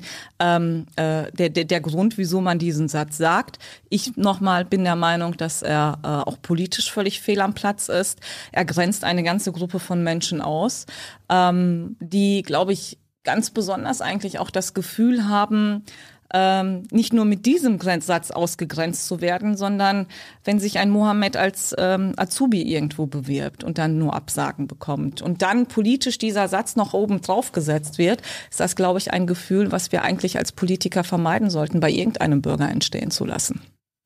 Und trotzdem passiert's. Trotzdem passiert's ja. Aber vielleicht musst du auch einfach mal diejenigen fragen, die den Satz sagen. Also ich Klar. streite mich ja auch innerhalb der Partei mit denjenigen, die diesen Satz verlieren. Aber Ich meine, ähm, jetzt auch immer lustig, äh, reden da vom politischen Islam. Im Prinzip macht die CDU ja politisches Christentum. Ja, das, sie- ist der, man- der, das ist durchaus der Vorwurf, den man machen kann, wobei man das ja auch dann immer unterscheidet. Äh, ähm, äh, der, der, die Agenda eines politischen Islams ist ja die Unterwanderung eines Staates. So, und das kannst du der CDU ja nicht vorwerfen. Wir sind ja der Staat. Ja, so, äh, ähm, aber äh, ich glaube, da gibt es schon Unterschiede. Nur nochmal, den Islam, also diesen Satz, der, der, der Islam gehört nicht zu Deutschland, nur mit dem Blick auf den politischen Islam zu, äh, zu sagen, zu Debatte zu machen, ist ja auch nicht richtig. Weil ja, es gibt den Islamismus, war ich bin nach wie vor der Überzeugung, dass die aller, allermeisten Muslime in unserem Land damit überhaupt nichts anfangen können. Und deshalb diesen Satz äh, so äh, kein Politiker auch verlieren muss. Ne? Zu sagen, der Islamismus hat hier nichts zu suchen, den wollen wir nicht. Es ist, ich glaube, diesen Satz würde jeder Demokrat unterschreiben, aber den anderen eben nicht. Bist du Feministin? Ich bin eine emanzipierte Frau. Ich weiß nicht, ob ich Feministin bin. Ich, wenn ich in den 20ern, in den 10er, 20er Jahren äh, gelebt hätte, dann äh, wäre ich vielleicht eine, ja. Was heißt denn das für dich? Feministin. Ja. Ich glaube, also Feministin heißt für mich, äh, dass das Frausein über alles stellen, das Frausein in den Vordergrund stellen, also jetzt nicht zur Show stellen, sondern ähm, vor allem für, für die Sache der, der, der Frauen zu kämpfen. Nochmal, in den 20ern wäre ich das sicherlich, aber ähm, heute äh, tue ich, tu ich das auch, aber ähm, es ist nicht so, dass ich das Frausein über alles stelle. Es nicht einfach so Gleichberechtigung, Ja Gleichstellung? gut, dann, also natürlich bin ich für Gleichberechtigung, aber äh, eine Feministin äh, ist sie ist sie nur für Gleichberechtigung oder Se- geht es ja? Selbstbestimmung der Frau? Ja gut, Selbstbestimmung der Frau sicherlich. Also deswegen sage ich, ich bin eine emanzipierte Frau Mhm. und äh, äh, zur Emanzipation gehört eben Gleichberechtigung, zur Emanzipation gehört eben auch die Selbstbestimmung. Aber ob ich mich dann unbedingt als Feministin, die, ich weiß nicht, äh, auf jedes ähm, ja, Binnen-I besteht und auf, auf jedes Gendern der Sprache be be besteht, das tue ich nicht. Ich fühle mich auch Stört angesprochen. dich das Label Feministin oder was? Das hört sich ja, Ja. an, als ob du quasi feministische Ideale hast und die vertrittst, aber Ja, ich habe ich hab, ich hab Ideale, die in Richtung, also die, die, die ganz klar, was, was das Thema Gleichberechtigung betrifft, äh, ich glaube, da, da sehr, sehr deutlich sind. Ähm, es kann sein, dass mich das Label ein bisschen stört, weil ähm, ich, ich, ich finde, wir haben, äh, also nochmal, es ist auch bei dem Lohngefälle, was wir in Deutschland haben, sicherlich nicht so, dass wir sagen können, ähm, die, die Emanzipation der Frau, die Gleichberechtigung der Frau ist äh, bis zum letzten i-Tüpfelchen gelungen. Ne? Also bis zur letzten Ecke. Definitiv nicht. Weil ich habe ein bisschen Problem mit dem Wort Feministin, weil ich ähm, äh, bei mir das auch immer so ein bisschen den, den, den, den Beigeschmack äh, hinterlässt, dass es ähm, um mehr geht als nur um Gleichberechtigung, dass es um Besserstellung geht. Und ja, es gibt Punkte, wo ich sage, hm. da ähm, äh, müssen wir vielleicht, Stichwort Frauenquote innerhalb der Partei, so, die brauchen wir, weil wir da so im Rücksch äh, ähm, Rückschritt sind. Aber ähm, aber Feministen fordern ja nicht, dass mehr Frauen als Männer in den, in den Bundestag kommen. Naja gut, ich glaube, es gibt äh, schon Feministinnen, die das, die das durchaus auch fordern und die sich aber dann genau auch Feministin nennen und ich tue es eben nicht. Also mhm. ich, ähm, äh, nochmal, ich äh, kämpfe für die Emanzipation, ja. Ich äh, sehe das übrigens auch ein bisschen anders, was die, ähm, was das Paritätsgesetz betrifft. Ich bin für die Frauenquote in meiner Partei, weil mhm. ich sage, da haben wir echt Aufhol Nachholbedarf, extremen Nachholbedarf. Aber ähm, ich äh, äh, bin trotzdem der Meinung, dass ähm, eine, eine Abgeordnete, ein Abgeordneter von der Basis aufgestellt werden muss und nicht nach einem Gesetz. So, und wenn, ähm, wenn ich jetzt an, an, an meine Partei denke, wir haben ungefähr 63 Bundestagswahlkreise in Nordrhein-Westfalen. So, und ich kann nicht der Hälfte der Wahlkreise vorschreiben, dass sie unbedingt eine Frau aufstellen müssen. Das ist für mich nicht mehr Basisdemokratie. Und deshalb sehe ich da, äh, und ich glaube, eine Feministin würde auf diese, diese, diese Antwort, ob sie äh, das Paritätsgesetz befürwortet oder nicht, definitiv mit einem Ja antworten. Und da habe ich einfach nochmal eine andere Meinung. Also in Nuancen. Aber wie wollt ihr denn dass mehr Frauen in den Bundestag kommen. Elisabeth Motschmann hat letztes Mal gesagt, das Problem ist eigentlich, dass die meisten CDUler ja Direktkandidaten als Direktkandidaten einziehen. Das heißt, da hilft genau. ja jetzt ja quasi keine Quote auf der genau, Liste. Genau, genau. Und wenn quasi immer nur Männer die Direktkandidaten sind oder meistens? Du, ich, äh, ich streite mich da mit, mit Männern in meiner Partei auch. Ich lasse das Argument, dafür gab es keine Frau, nicht gelten. Nur wenn in einem Wahlkreis sechs aufstehen und sagen, wir haben Interesse als Kandidat hier anzutreten. So, und von den sechs äh, der Mann sich tatsächlich, einer der Männer sich tatsächlich am besten gibt. Mhm. So, dann äh, ähm, kann man mir vorwerfen, dass ich vielleicht nicht solidarisch genug mit der Kandidatin bin, aber ich würde mich wahrscheinlich auch eher für den Mann entscheiden. So, was nicht heißt, dass immer der Mann der bessere ist, um Gottes Willen. So, aber wenn das von 63 40 Wahlkreise so machen, dann haben wir die Parität doch schon gar nicht. So, und wenn ich sage, nein, aber ihr müsst bei eurer Wahl unbedingt darauf achten, dass die Parität gewahrt bleibt, dann können wir nicht mehr von Basisdemokratie sprechen. Also hier sticht das Thema äh, äh, Gleichberechtigung, Emanzipation eben das Thema Basisdemokratie aus. Und ich finde bei einer Aufstellung, das ist bei Parteiämtern was anderes, da muss ich von oben durchgreifen, wenn nötig ist. Aber bei einer Abgeordnetentätigkeit, weil ein Abgeordneter vom Volk in der Regel gewählt wird und die meisten CDU-Kandidaten oder äh, Abgeordneten im Bundestag sind Direktkandidaten. Das sagt ja auch äh, Elisa, das ist ja auch das, was Elisabeth Bottmann sagt. Das kann ich bei einer Listenpartei, was die Grünen mittlerweile auch nicht mehr sind, mhm. FDP wahrscheinlich das bessere Beispiel, da kann ich das machen. Da kann ich sagen, auf der Liste mache ich das so, Frau Mann, Frau Mann, Frau Mann, Frau Mann. Aber wie, wie könnt ihr es dann machen?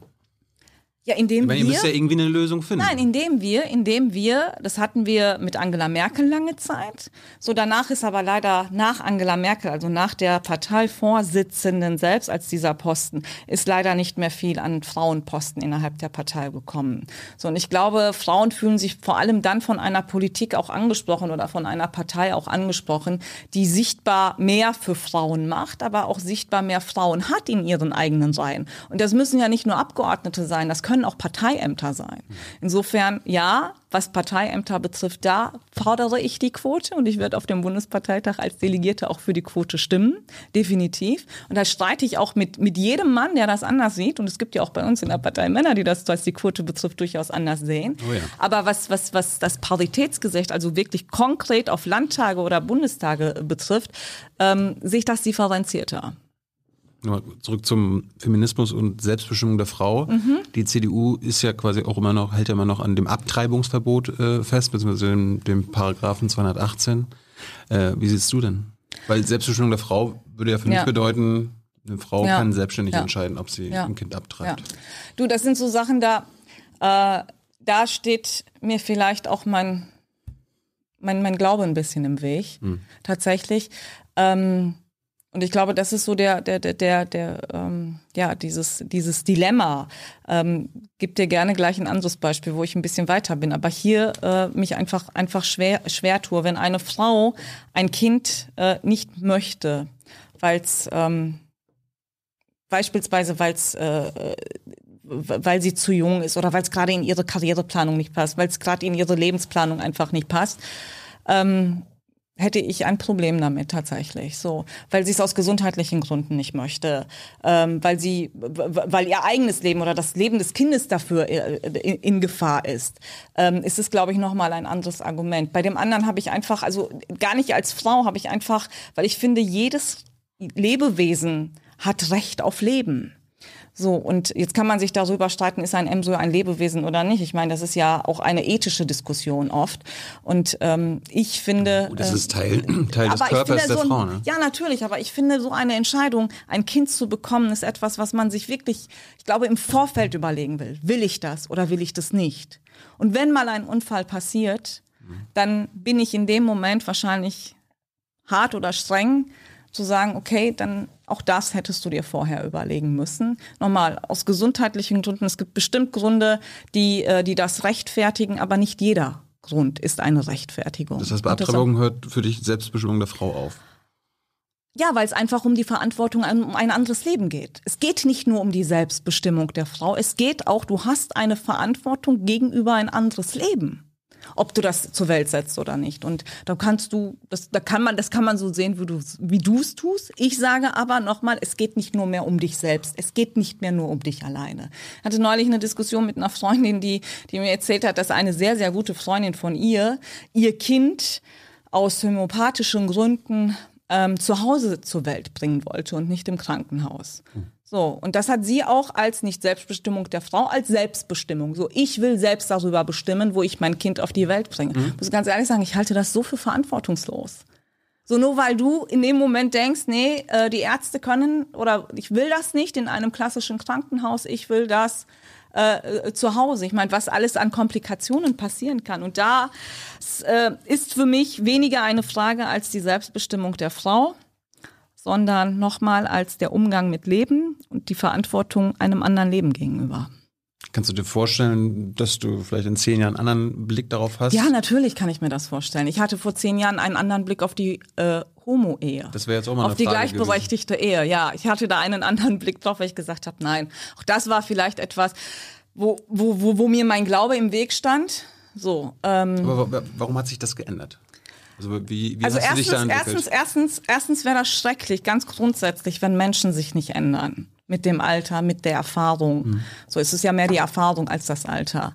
Es sind ähm, die etlichen Gespräche mit meinen, ich habe keine eigenen Kinder, ähm, die etlichen Gespräche mit meinen Nichten äh, äh, und meinen Neffen, die mich unheimlich prägen. Ähm, die mir einfach nochmal auch den Blick der der der der der jung, jüngeren äh, der Jugend äh, mitgeben, äh, die mich für bekloppt erklärt haben, so die, die ne, mit denen wir oft äh, äh, wirklich so in, an, am, am, am Familientisch so beim Essen harte Diskussionen auch hatten. Und ähm, wieso äh, es fing so an, wieso gibst du oder meinst du oder mit welchem Recht bist du der Meinung, jemandem anderen ein Recht zu entziehen, was du für dich völlig beanspruchst? So, du bist verheiratet. Wieso soll das jemand anders nicht tun? Hätte sein können, dass du lesbisch äh, bist und dann hättest du es auch gewollt. Genau, genau. So, und ähm, da muss man sagen, da äh, äh, gibt es kein Argument. Es gibt kein Argument auf diese Frage. So, und dann hatte ich mich aber, weil ich ja immer gesagt habe, das bin ja so, nochmal, ich habe es ja vorhin gesagt, ich habe immer so mit meinem Glauben auch gerungen. Und dann habe ich mich aber mit einem Imam diesbezüglich aus unterhalten. Zugegeben, der jetzt vielleicht kein klassischer Imam ist, sondern ein sehr, sehr liberaler. Und ähm, habe gesagt, ich äh, will da politisch meine Position auch einfach überdenken. Ähm, was sagt mein Glaube denn diesbezüglich eigentlich? Und dann hat er mir gesagt, das kommt ganz drauf an, welches Bild du von Gott hast. So hast du äh, ein Bild von dem strafenden Gott, So, oder hast du ein Bild von einem Gott, der all seine Kinder liebt, der all seine Geschöpfe liebt? So, und dann hat er mich auch ganz, also äh, war auch krass, dass mich ein Imam das so offen fragt, aber kannst du dir vorstellen, mit einer Frau ins Bett zu gehen? Und wo ich sagte, nee, kann ich nicht. Und er dann sagte, und wie kommst du darauf, dass Gott von dir verlangt? Oder von jemandem, der das, der homosexuell ist, verlangt mit dem anderen Geschlecht, was nicht sein Geschlecht ist, nicht sein Gegentat ist. Wie kannst du das verdenken, dass Gott so hart ist? So, und ich finde, dies, das beantwortet auch religiös vieles. Und das war dann so wirklich der, der ultimative Zeitpunkt, wo ich sagte, okay, ähm, es macht Sinn, nochmal. Es mag viele in meiner oder viele geben, die das auch, was meine Religion betrifft, völlig anders auslegen. Aber den sage ich heute auch, es kommt ein bisschen drauf an, was du für ein Bild von Gott hast. Und mein Bild von Gott ist der Erbarmungsvolle, der, der seine Geschöpfe liebt. So, und insofern kann ich mir nicht vorstellen, dass Gott damit ein Problem hat. Hast du mit dem Imam mal über Abtreibung gesprochen? Nee, habe ich nicht, aber ich glaube da, ich weiß es nicht, aber nochmal, das ist. Aber, aber du kannst dir vorstellen, dass du deine Position da überdenkst. Ich meine, ich, ich komme noch aus der DDR, da war es ja zum Beispiel so, dass in den ersten drei Monaten der Schwangerschaft die Frau eigenständig entscheiden konnte. Kannst du dir das irgendwann mal vorstellen, dass du Also nochmal, ich, ich habe wirklich ganz grundsätzlich die Auffassung, dass wenn ich mit 40, wenn ich mit 50 genauso denke mit wie mit 40, dann waren das zehn leere Jahre. Dann waren das zehn verlorene Jahre. So, das heißt nicht, dass ich bestimmte Positionen und ich hoffe, dass ich zum Thema ähm, Rassismus in zehn Jahren genauso denke wie jetzt. Aber ich hoffe nicht vielleicht zu allen Positionen. Und insofern, ähm, es kann sein, es kann aber auch nicht sein. Also insofern will ich dir da nicht zu viel versprechen oder Hoffnung machen. Aber es kann sein, dass ich diesbezüglich meine Position ende, klar, ändern, ändere, klar. Hey Leute, hier ist Thilo von Jung und Naiv. Kurzer Hinweis von meiner Seite. Jung und Naiv gibt es nur durch eure Unterstützung und ihr könnt uns per Banküberweisung oder PayPal unterstützen. Danke dafür. Kannst du dann, hast du ein politisches Weltbild? Im Sinne von auf irgendetwas Bestimmtes bezogen. Weiß ich nicht. Das überlasse ich jetzt dir, wie du das Ja, beschreibst. politisches Weltbild. Ich ähm, ordne mich äh, politisch eigentlich der, also was heißt eigentlich, ich ordne mich der Mitte zu. Ich bin weder links noch rechts. Es gibt viele, die mich äh, gerne in die linke Ecke packen. So, Ja, aber du bist ja Teil einer konservativen Partei, bist ja Mitte rechts. du, das kommt ganz drauf an, was du für ein Bild von der CDU hast. Und du hast ganz anscheinend ein konservatives, aber äh, das Wort Union steht für die Wurzeln in der Partei. Und die Wurzeln sind konservativ, liberal und sozial. Und ich ordne mich vor allem auch als CDA-Mitglied, das sind ja die Sozialausschüsse meiner Partei, ich bin CDA-Mitglied. C- Ich muss kurz erklären, was CDA Also ist. CDA, das sind die Sozialausschüsse der CDU. So, äh, ähm, Vorsitzende der CDA, der Bundesvorsitzende, das ist eine Vereinigung, also die äh, äh, MIT sind die, äh, ist die Wirtschafts-, die Unternehmervereinigung. So, dann gibt es so die, ich sag mal, ich sag mal ganz platt, der Arbeitnehmerflügel der CDU. So, da bin ich Mitglied und deshalb ordne ich mich auch eher dem, dem sozialen Teil ein. Ich kann aber, ich vertrete aber auch konservative Positionen, das ist vielleicht zum Thema Abtreibung. So, ich vertrete aber auch liberale Positionen, das sind bestimmt Themen zum Thema Einwanderungsland, Integration. Das sind sicherlich für viele in der Partei eher die liberalen äh, Positionen. Hast du linke Position? Ich würde sagen, nein. So, aber nochmal, alleine weil ich sage, wir sind eine Einwanderungsgesellschaft. Der Islam gehört auch zu Deutschland mittlerweile. So, und das äh, widerspricht nicht der jüdisch-christlichen Tradition, wenn man das sagt, sondern erweitert sie um die heutige Realität. Ähm, dann mag das für den einen oder anderen links sein. Für mich ist es Realpolitik. Also deshalb ordne ich mich selbst eigentlich überhaupt nicht. Ich ordne mich eher nochmal bei bestimmten Dingen eher wie dem konservativen Teil, oft dem liberalen und äh, sehr oft, was die Sozialpolitik betrifft, äh, ähm, den, den sozialen, ähm, dem, dem, dem sozialen Spektrum der, der, der, der, der CDU. So ganz aktuelles Beispiel, ähm, ähm, die äh, Werkverträge bei ausländischen Arbeitnehmern. Also wir hatten das, den Skandal mit Tönnies, mit der Fleischindustrie. So da ist äh, meine Position eigentlich eine recht klare und die ist ähm, Welche? für, für, für, für viele vielleicht nicht unternehmerfreundlich, sondern äh, dass Unternehmer in diesem Land eben auch einer Verantwortung, eine Verantwortung tragen und äh, ich viel von der sozialen Marktwirtschaft insgesamt halte, was ein Unterschied nochmal zur freien Wirtschaft ist, also äh, zu, zu einer freien Wirtschaftspolitik im Sinne von, ähm, solange der Unternehmer seinen seinen äh, Schöpfungsbeitrag, Wertschöpfungsbeitrag dieser, dieser, für diese Gesellschaft beiträgt, kann er tun und machen, was er will. Ich glaube, ich bin der Überzeugung, dass auch Unternehmer in diesem Land soziale Verantwortung tragen und auch in Zukunft tragen müssen. Du hast gerade Mitte gesagt. Was verstehst du unter der Mitte, der politischen Mitte? Ähm, ja weder nach, nach rechts noch nach links zu gehören. Also ich kann mich äh, in, in, in vielen Positionen der, also gut, AfD brauche ich jetzt glaube ich nicht, nicht, nicht zu reden, kann mich aber auch in Positionen der, der Linken, ob es jetzt äh, zum, zum Thema äh, äh Außenpolitik, also was, was, was, was Russland betrifft, äh, äh, gilt, nicht unbedingt wiederfinden. Ich kann mich auch in manchen Positionen der, der Grünen nicht wiederfinden, die ja ja, eher Mitte-Links zugeordnet werden, je nachdem. Ähm, ich hm. würde das auch thematisch abhängig machen. Also es gibt auch, es gibt, äh, ich würde die Grünen nicht als linke Partei äh, sehen, aber schon Positionen, wo man sie vielleicht eher, eher links verordnet. Also insofern ist das, glaube ich, heute schwierig, heute schwieriger als noch vor 20 oder 15, 20 Jahren, das klar zu unterscheiden, weil es da schon Ähnlichkeiten auch in Positionen gibt. Ähm, ich meine, wenn ein Robert Habeck heute sagt, dass äh, alle Islamisten abgeschoben werden müssen, ähm, ich habe das vor ihm von einem von keinem der grünen Parteivorsitzenden in der in der Schärfe gehört. Insofern ähm, tut sich da, glaube ich, in allen Parteien ähm, eine eine Annäherung, was bestimmte Themen betrifft. Wie jetzt ist mit der Hufeisentheorie, die von Konservativen ja immer wieder naja, äh, gut, propagiert werden? Also findest du Linke genauso schlimm wie ja, AfDler? Es gibt, gibt da, glaube ich, auch äh, äh, personelle Unterschiede. Sicherlich, wenn ich an Sarah Wagenknecht denke, dann ist die Hufeisentheorie 100 Prozent zutreffend. Ähm, Warum? Ja, ich glaube, ich, ich bin der Überzeugung, dass Sarah Wagenknecht, äh, äh, äh, Sarah Wagenknecht die äh, äh, AfD-Flüsterin schlechthin in diesem Land ist. Ich meine, wenn ich äh, sie in Talkshows erlebe, äh, äh, gerade mit einem mit einem AfD-Politiker, dann ähm, ähm, empfinde ich das fast als eine Umgarnung. Um, um, um, um, um äh, wenn, wenn sie äh, erklärt, wieso Menschen AfD wählen so, ähm, weil sie sich abgehängt fühlen, weil dies, weil jenes. Also dann. Ähm, Ist da nie was dran?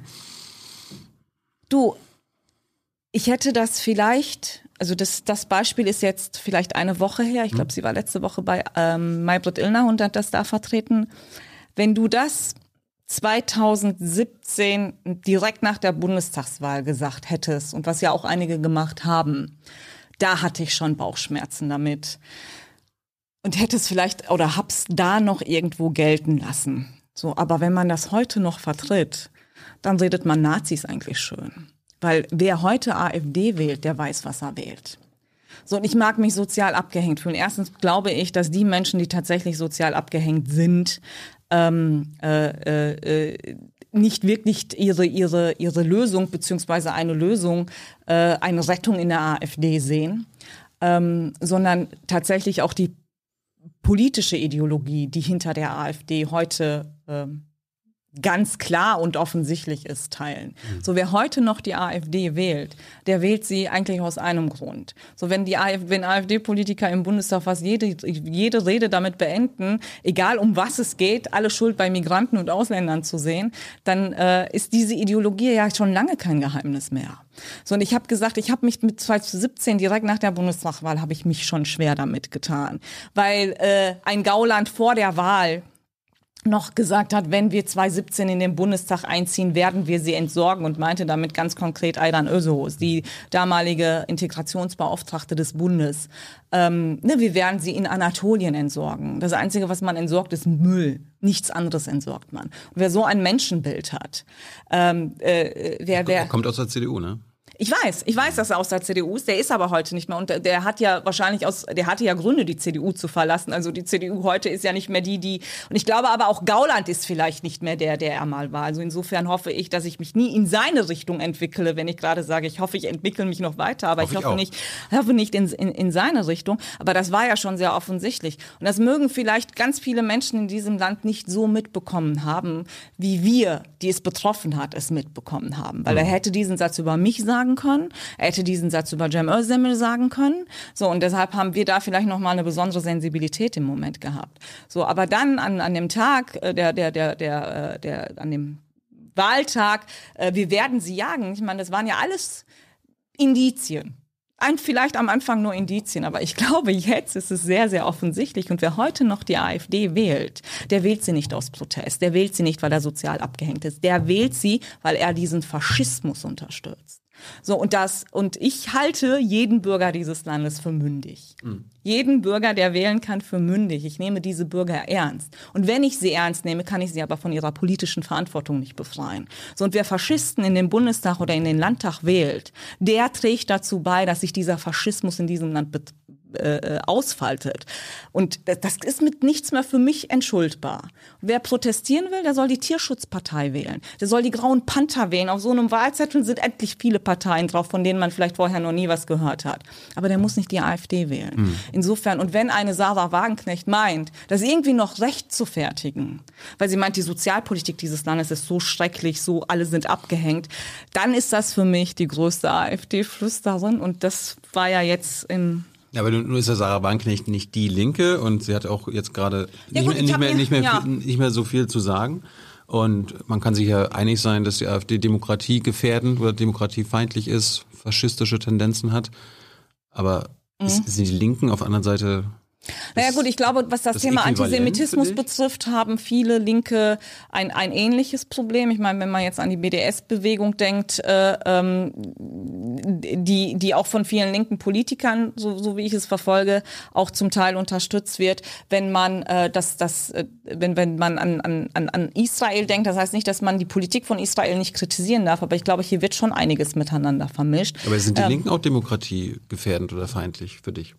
Also gut, wir haben ja in, äh, in der CDU eine ganz klare äh, Position, was die Zusammenarbeit mit der AfD und mit den Linken betrifft. Ich würde sie nicht, ich würde sie, hinaus, ich ja. würde sie, ich würde sie nicht auf eine Stufe stellen im Sinne von, ähm, sie sind genauso Faschisten wie die, wie die AfD, nur, nur, äh, nur andersrum. Aber ich finde, ähm, das würden sie selbst über sich vielleicht sagen. Und äh, zwischen Antifa und Antifaschismus gibt es da, glaube ich, auch noch mal einen Unterschied, zumindest für mich. Aber ähm, unser Problem als CDU ist mit der Partei der Linken, dass sie ihre Vergangenheit nicht aufarbeiten kann. So und dass sie äh, die die die Schandtaten der äh, äh, äh PDS ihrer Vorgängerpartei in der in der DDR nicht als solche verurteilen kann.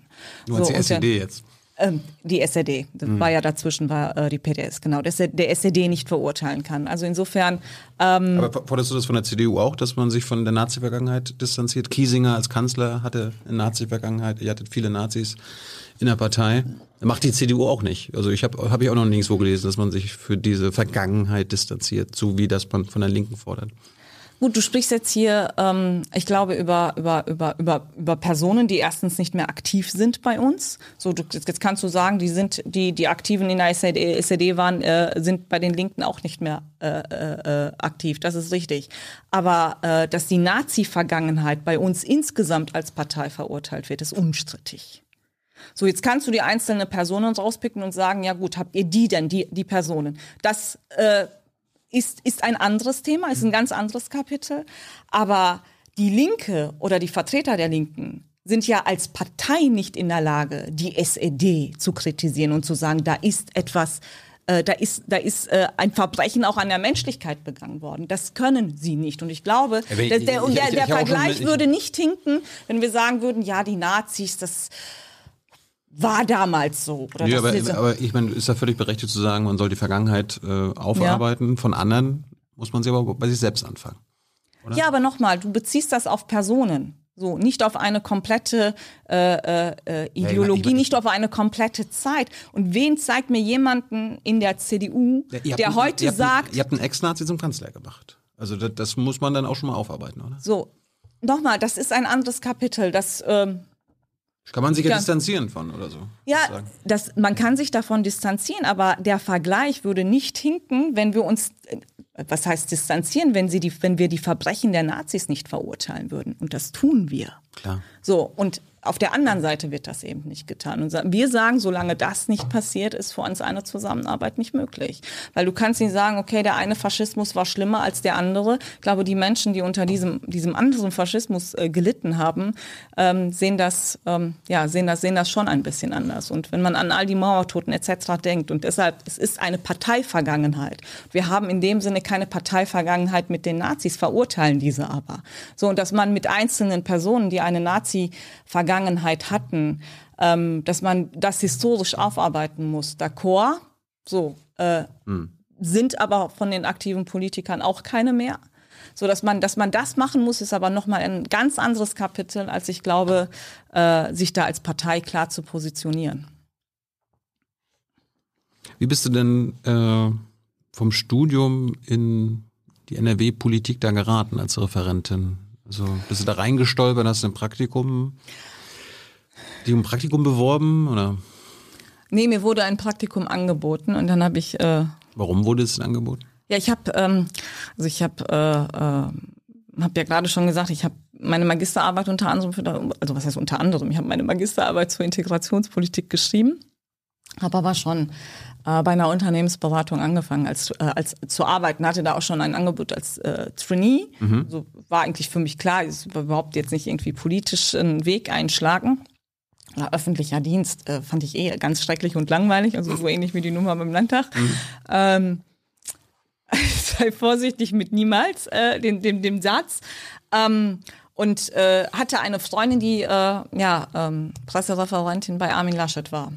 Kanntest du ihn Bekannte, ähm, ja, vom, ja, also dadurch normal, dass ich mich mit der Integrationspolitik beschäftigt habe, kannte ich ihn schon, aber ich kannte ihn nicht persönlich. Ne? Also ich wusste, hast, hast du denn über seine Integrationspolitik geschrieben oder?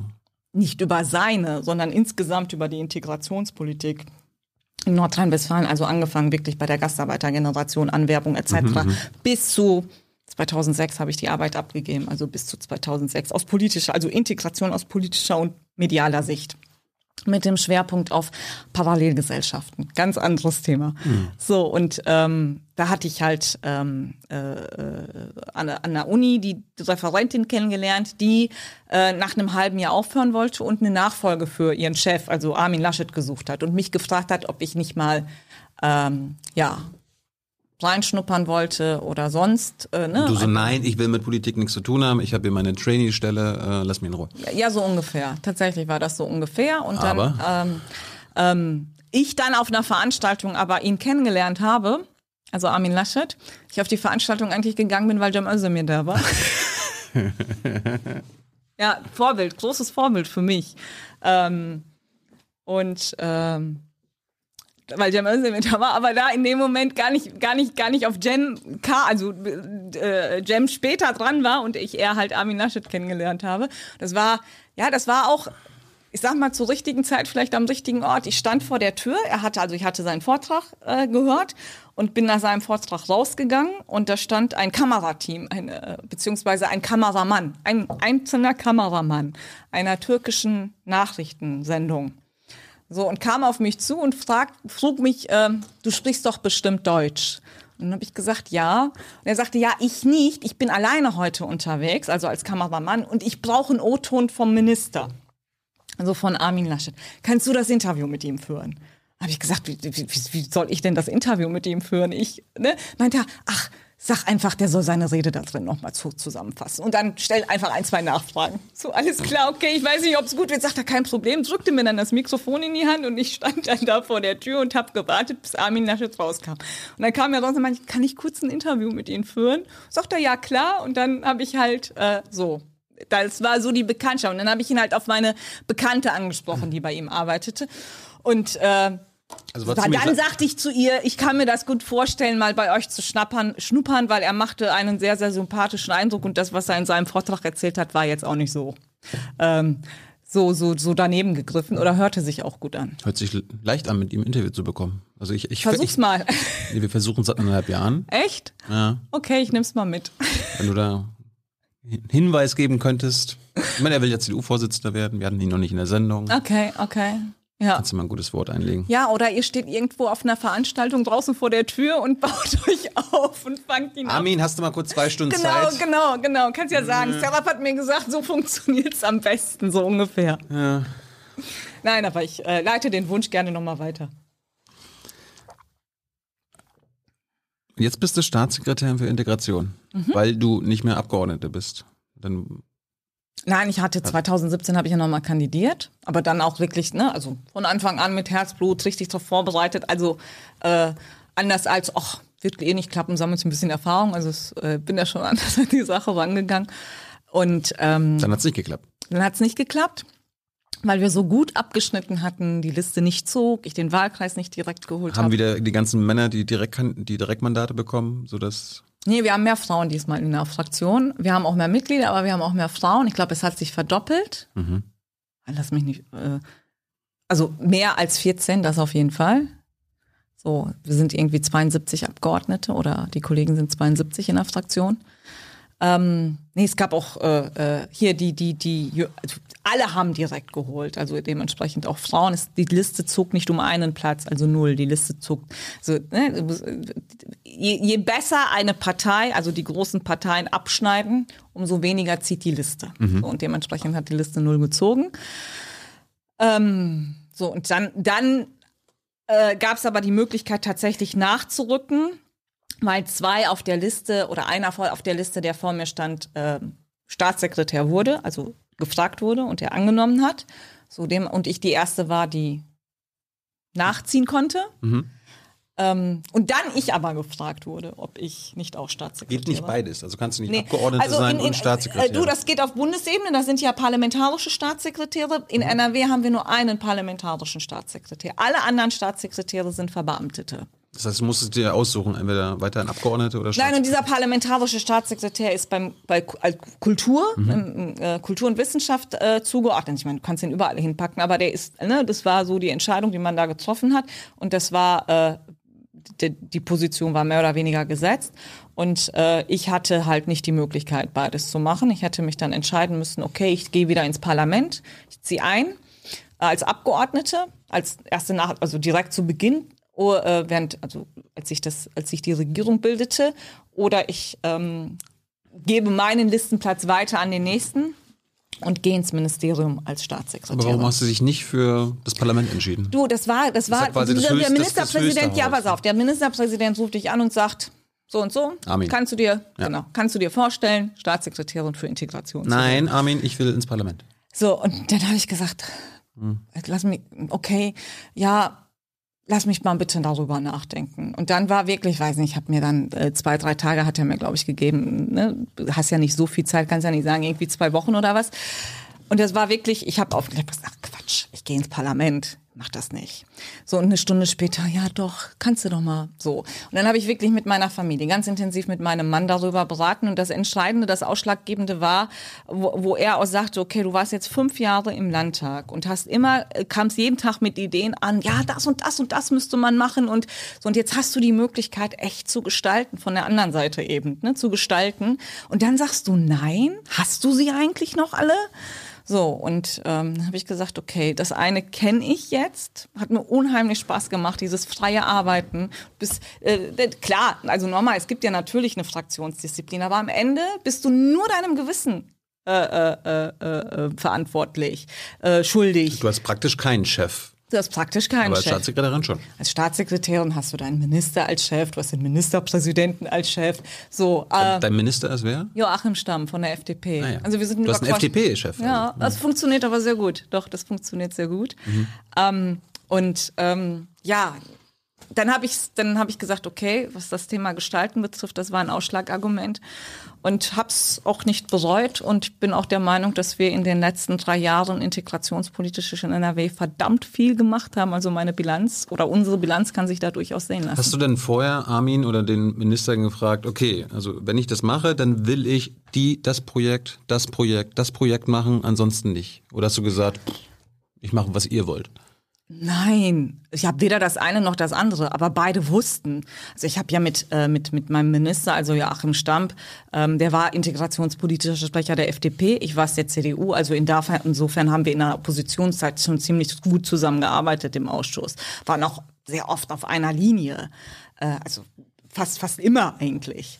Dann gibt vielleicht den ein, das ein oder andere, wo wir vielleicht in Nuancen unterschiedlicher Meinung waren. Und ähm, jetzt kennt mich mein Ministerpräsident, jetzt kennt mich mein Minister und ähm, die wissen ganz genau, wenn ich mir was in den Kopf setze, dann ziehe ich das durch. Und äh, aber so, dass das das also hört sich jetzt bescheuert, aber dass sie am Ende auch davon profitieren, weil ich es für die Sache tue. Mhm. So und ich äh, äh bin mit Herzblut Integrationspolitikerin und äh, äh, beide haben großes Vertrauen in mich was was dieses Thema betrifft. Und das äh, wenn ich gesagt habe in den letzten drei Jahren lass uns das bitte so und so machen oder ähm, ne, irgendwas vorgeschlagen haben dann wurde das überhaupt nicht in Frage gestellt.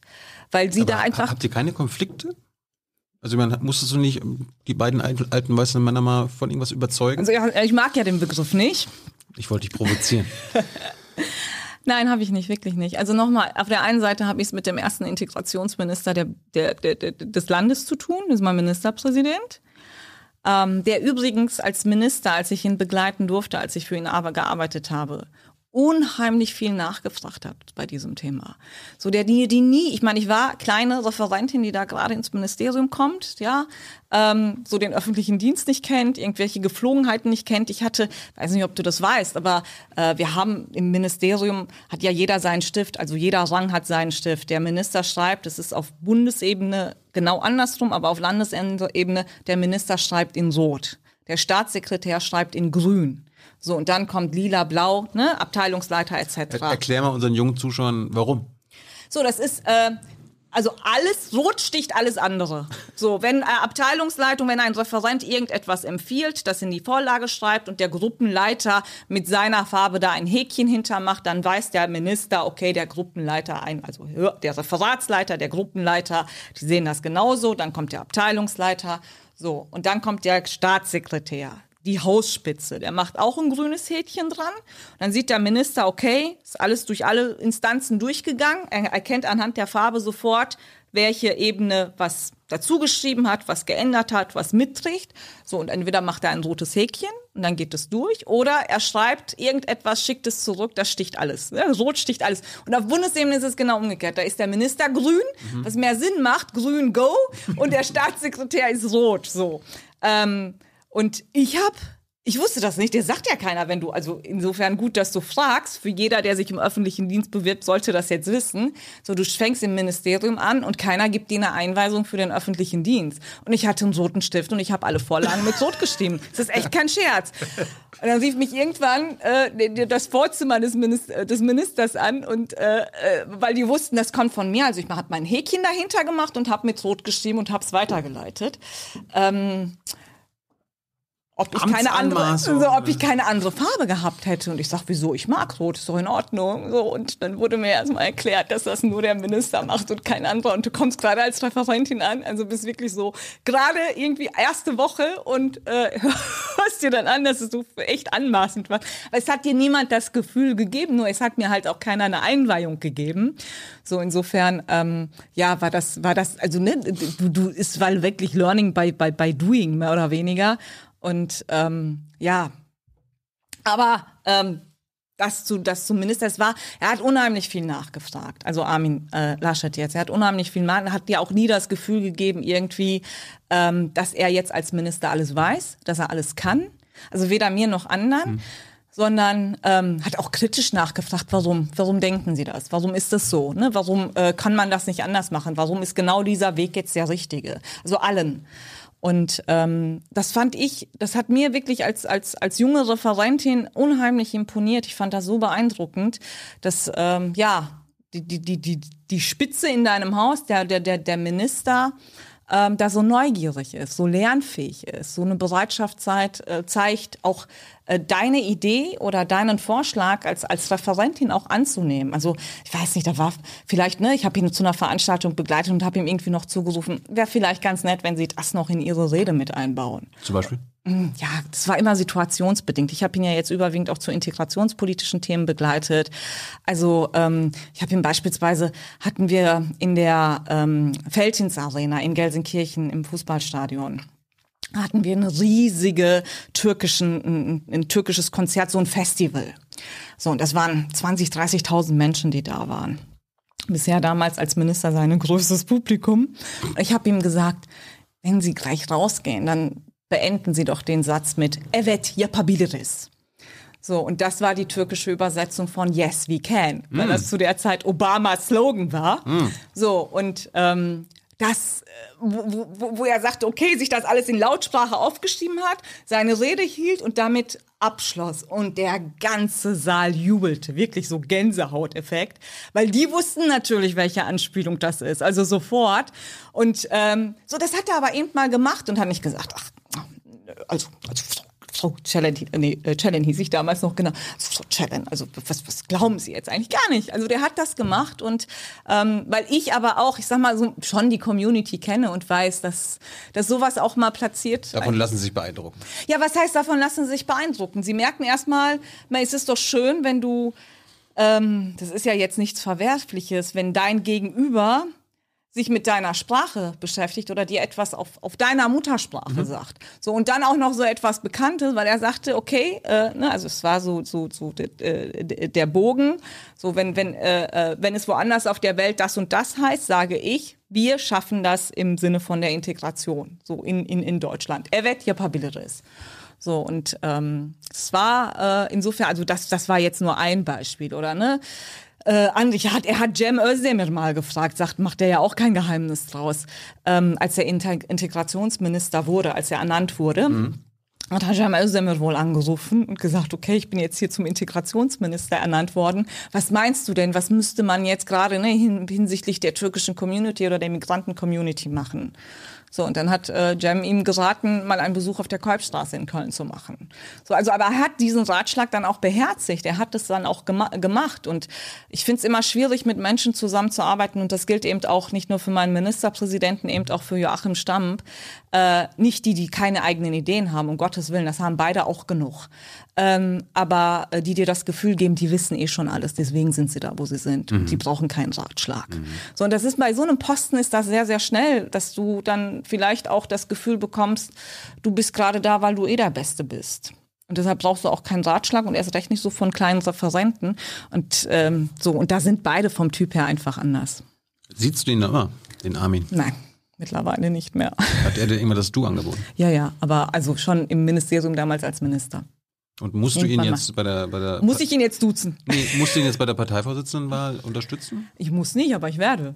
Keiner, also auch da, auch als Delegierte ist es ähnlich wie mit Abgeordneten. Du bist ich bin, ne? Bist bin Delegierte, ich bin einer von diesen Bundesvorstand? 1001 Mhm. Delegierten, die, die äh, Also auf dich kann er sich verlassen. auf mich kann er sich verlassen, ja. Also ich habe, ich äh, würde Merz nicht wählen, weil Merz äh, nicht mein Typ von Politiker ist. Warum? Ja, weil er schon, also ich habe nie mit Merz zusammengearbeitet, vielleicht tickt er da auch anders, aber Merz gibt mir schon den Eindruck, dieses, ich kann alles, ich weiß alles, mir braucht keiner mehr was zu erzählen. So, ich schätze und mag Norbert Röttgen menschlich, weil äh, ich habe ihm persönlich auch viel zu bedanken, verdanken. Also als ich damals 2012 äh, dann kandidiert habe, war er Parteivorsitzender. Er hätte ja auch sagen können, nee, die kommt überhaupt nicht in Frage. Wer ist die eigentlich? Überhaupt nicht. Er hat meine Kandidatur sehr unterstützt. Also insofern ähm, will ich ihm das auch gar nicht vergessen. Aber äh, meine Loyalität äh, zu, zu Armin Laschet ist erstens größer und zweitens glaube ich einfach, dass er der bessere Parteivorsitzende wäre. Und in auch umgekehrter Form. Und auch Kanzler? Und auch Kanzler, ja. Äh, du hast gerade von Beratung gesprochen, also dass du ihn berätst. Beraten dich Leute? Ja, hast natürlich, du Berater? absolut. Wer eine sitzt? Mhm. hier, eine habe ich mit dabei, hast du gerade kennengelernt. Also ähm, Aber wo, wo, wo lässt du dich beraten? In jedem Punkt. Ja? also d- ich äh, nochmal, nur weil ich äh, jetzt, also mit was, wenn ich mit diesem Thema unterwegs bin, ähm, selbst eine Migrationsgeschichte habe, heißt das mitnichten, dass ich, dass ich alles weiß und alles kann. So und ich lasse mich viel in, in, in Sachen ähm, Verwaltung beraten. Das äh, mache ich äh, mit mit mit vor allem mit dem mit dem Kollegen, der im Büro ist, der heute nicht dabei ist.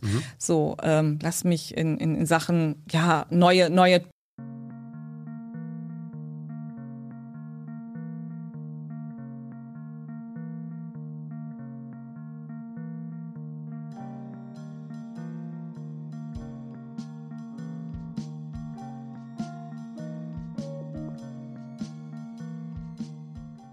Wir hatten gerade technische Probleme. Irgendwas ist abgestürzt im Hintergrund. Darum, äh, ich weiß gerade nicht, wo genau wir aufhören mussten, aber wir waren. Du hast mich gefragt, ob ich mich beraten lasse. Mhm. Und ja, ich lasse mich beraten. Also thematisch, aber auch zu ganz speziellen Sachen. Also ob es jetzt irgendwie verwaltungstechnisch was ist oder ähm, etwas mit sozialen, also neuen, neuen Medien zu tun hat.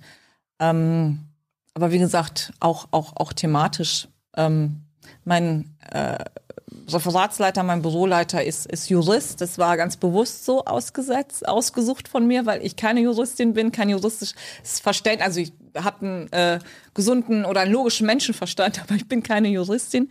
Da war es mir ganz wichtig, dass ich einen Juristen an meiner Seite habe, damit, wenn, wenn, wenn mir irgendjemand erzählt, ja, das geht aber rechtlich nicht, mhm. ähm, ich da schon jemanden habe, der sagt, ähm, nö, so nicht, aber vielleicht so oder doch geht. Und das ähm, habe ich in den letzten drei Jahren nicht bereut und oft zu schätzen gewusst. Kommen wir nochmal zur Integrationspolitik. Äh, du hattest von Gauland angesprochen. Der hat bei mir mal gesagt, Integration ist eine Einbahnstraße. Siehst du das auch so? Quatsch, völlig überhaupt nicht. Überhaupt nicht. In der CDU sagen wir Integration, dazu gehört fördern und fordern. Und äh, wenn du, wenn du von einem Menschen, der äh, hier lebt, erwartest, dass er die deutsche Sprache spricht, spricht. Ja, tue ich auch. Ich erwarte das von jemandem, der in Deutschland lebt. Mhm. Aber dann muss ich ihm auch ein Sprachangebot zur Verfügung stellen. Mhm. Das meine ich mit fördern und fordern. So, dann muss ich ihm auch die Möglichkeit geben. Wir haben gerade Tönnies angesprochen, die Fleischindustrie. Mhm. Ich habe Gütersloh auch besucht, als dieser Skandal aufkam, weil ähm, viele der äh, der, der, der, der Mitarbeiter, die diese Werksverträge hatten, ja eine Migrationsgeschichte hatten. Es waren viele aus Rumänen und Bulgaren, so viele Rumänen und Bulgaren. So, und ähm, habe mich da mit Integrationsagenturen ausgetauscht. Und wenn mir da äh, äh, die Integrationsagenturen, die Wohlfahrtsverbände, die äh, äh, Initiativen, die da äh, integrationstechnisch unterwegs sind, erzählen, ähm, wir haben äh, versucht, diesen Mitarbeitern Sprachkurse anzubieten. So, und äh, die konnten das nicht wahrnehmen aufgrund der Arbeitszeiten. Und das meine ich eben auch mit sozialer Verantwortung, dass das Unternehmen eben auch haben müssen. Ähm, dann äh, äh, kann ich nicht sagen, ja, der, wieso, wieso lebt er seit drei Jahren hier und hat immer noch kein Deutsch, äh, äh, kein Wort Deutsch gesprochen. Ich muss ihn eben auch äh, ähm, dabei unterstützen, dass er die, An also ich muss das Angebot schaffen. Und ich äh, äh kann ihn jetzt nicht unbedingt zum Angebot tra tragen. Also das muss er schon selbst machen. Ich erwarte da auch schon eine Eigenleistung. Aber ich muss das Angebot haben. Ich muss ihm was anbieten können. Und dann kann ich vielleicht auch, ne, das war meine Position auch, äh, was, was, was ähm, äh, den Arbeitgeber betrifft, von dem Arbeitgeber verlangen können, den, den, den Schichtdienst vielleicht so gestalten, dass er auch am sozialen Leben teilnehmen kann. Und zum sozialen Leben gehört eben auch ein Sprachkurs besuchen. Mhm. Ähm, insofern, nein, völliger Quatsch, was Gauland hier sagt, es sei eine Einbahnstraße. Mitnichten ist es so. Wann ist jemand in Deutschland integriert? So, es ist es ist, es gibt keinen Maßstab für Integration. Es gibt keinen Maßstab, also pauschal würde ich sagen. Gibt es einen Maßstab, wann man nicht integriert ist? Ja, wenn ich, also sehr gut, also es kommt ja am Ende auf das auf dasselbe hinaus. Ob du integrierst bist und ob du nicht integrierst bist, ist, glaube ich, für mich persönlich ist das ähm, anders. Wir haben lange integrationspolitisch, aber auch migrations- und äh, integrationswissenschaftlich eigentlich die Komponenten ausgemacht, dass wenn jemand die deutsche Sprache spricht, jemand ähm, am Bildungssystem teilhat und ähm, eine Arbeit hat, einen Job hat, dessen Integration, das waren so die Maßstäbe, das waren so die Schlüssel. Ja, immer, wenn das erfüllt ist, kannst du von einer gelungenen Integration sprechen. Ich glaube, heute ist das ein bisschen komplexer. Heute kannst du all diese Elemente erfüllen, wie beispielsweise AfDler, und trotzdem nicht integriert sein, mhm. weil du einfach die Werte dieses Landes nicht anerkennst. So, und das gilt natürlich auch für türkische Faschisten, die vielleicht hervorragend Deutsch sprechen, die irgendwo als Arzt oder Anwalt tätig sind. Ich meine, schau dir doch mal die ganzen Erdogan-Fürsprache in diesem Land an. Da sind viele Juristen auch dabei, Akademiker, wo du sagst, okay, bildungstechnisch hat er eigentlich schon was vorzuweisen. Mhm. Deutsche Sprache lernt er auch, der sitzt nicht umsonst bei Ilna und äh, äh, rechtfertigt gerade seinen Präsidenten. Und trotzdem kann er nichts mit unserem Wertesystem oder mit unserem Demokratieverständnis anfangen. Würdest du den jetzt als integriert äh, äh, definieren? Ich nicht. So, dann habe ich meinen Vater, der sich heute noch mit dir mit Händen und Füßen unterhalten würde. weil es eben damals keinen Sprachkurs gab, was ihm angeboten wurde. Oder ich sag mal so, sein Arbeitgeber ihm schon einen Sprachkurs zur Verfügung gestellt hat, wo er die Werkzeugnamen, also die Sachen, mit denen er arbeiten musste, auswendig kennt. Und die kann er dir komischerweise heute noch runterrasseln. Äh, allerdings ist der Gang zum Arzt eine sprachliche Katastrophe. So, dieser Mann kann die deutsche Sprache nicht, bringt jetzt auch nicht unbedingt viel Bildung mit, ich habe es vorhin erzählt, hat aber sein Leben lang gearbeitet und ist diesem Land loyal, treu und würde niemals irgendetwas tun, was diesem Land schadet, was irgendeinem Menschen schadet, der in diesem Land lebt. Und ist mein Vater jetzt nicht integriert, nur weil er die deutsche Sprache nicht spricht? So, auch das ist völliger Humbug. Ich meine, es gibt bestimmt jetzt einige Zuschauer und Zuschauerinnen, die sagen, ja, der ist denn nicht integriert. Ja gut, dann teile ich diese Auffassung von diesen Zuschauerinnen und Zuschauern nicht nochmal, weil ähm, ich glaube, es wäre was anderes, wenn ihm arbeitszeitlich, aber auch ähm, äh, vom, vom Angebot her dieses Angebot gemacht worden wäre. Du hast hier einen Sprachkurs. Geh und lern die Sprache dieses Landes, damit du hier klarkommst, auch sprachlich. Nur war das ja damals auch eine ganz andere Zeit. Damals war das auf beide Seiten, äh, äh, für beide Seiten ein Arrangement auf Zeit. Hieß Deutschland- Ja Gastarbeiter Exakt. im Sinne impliziert ja. ihr Aber auch Hauptmann das so völliger, ich meine, das kann echt nur eine deutsche Erfindung sein, dieses Wort. In keinem anderen Land dieser Welt würde man Gaster arbeiten lassen. So, aber in Deutschland schon. Gastarbeiter. Gut, hat natürlich die, die, die, die, die historisch, den historischen Background, dass du auf das Wort Fremdarbeiter verzichten wolltest. Aber, aber, aber wie auch immer. Ähm, so, das war ein, ein Arrangement auf Zeit. Er sollte kommen, nach zwei Jahren gehen. Das Rotationsprinzip war, war wichtig.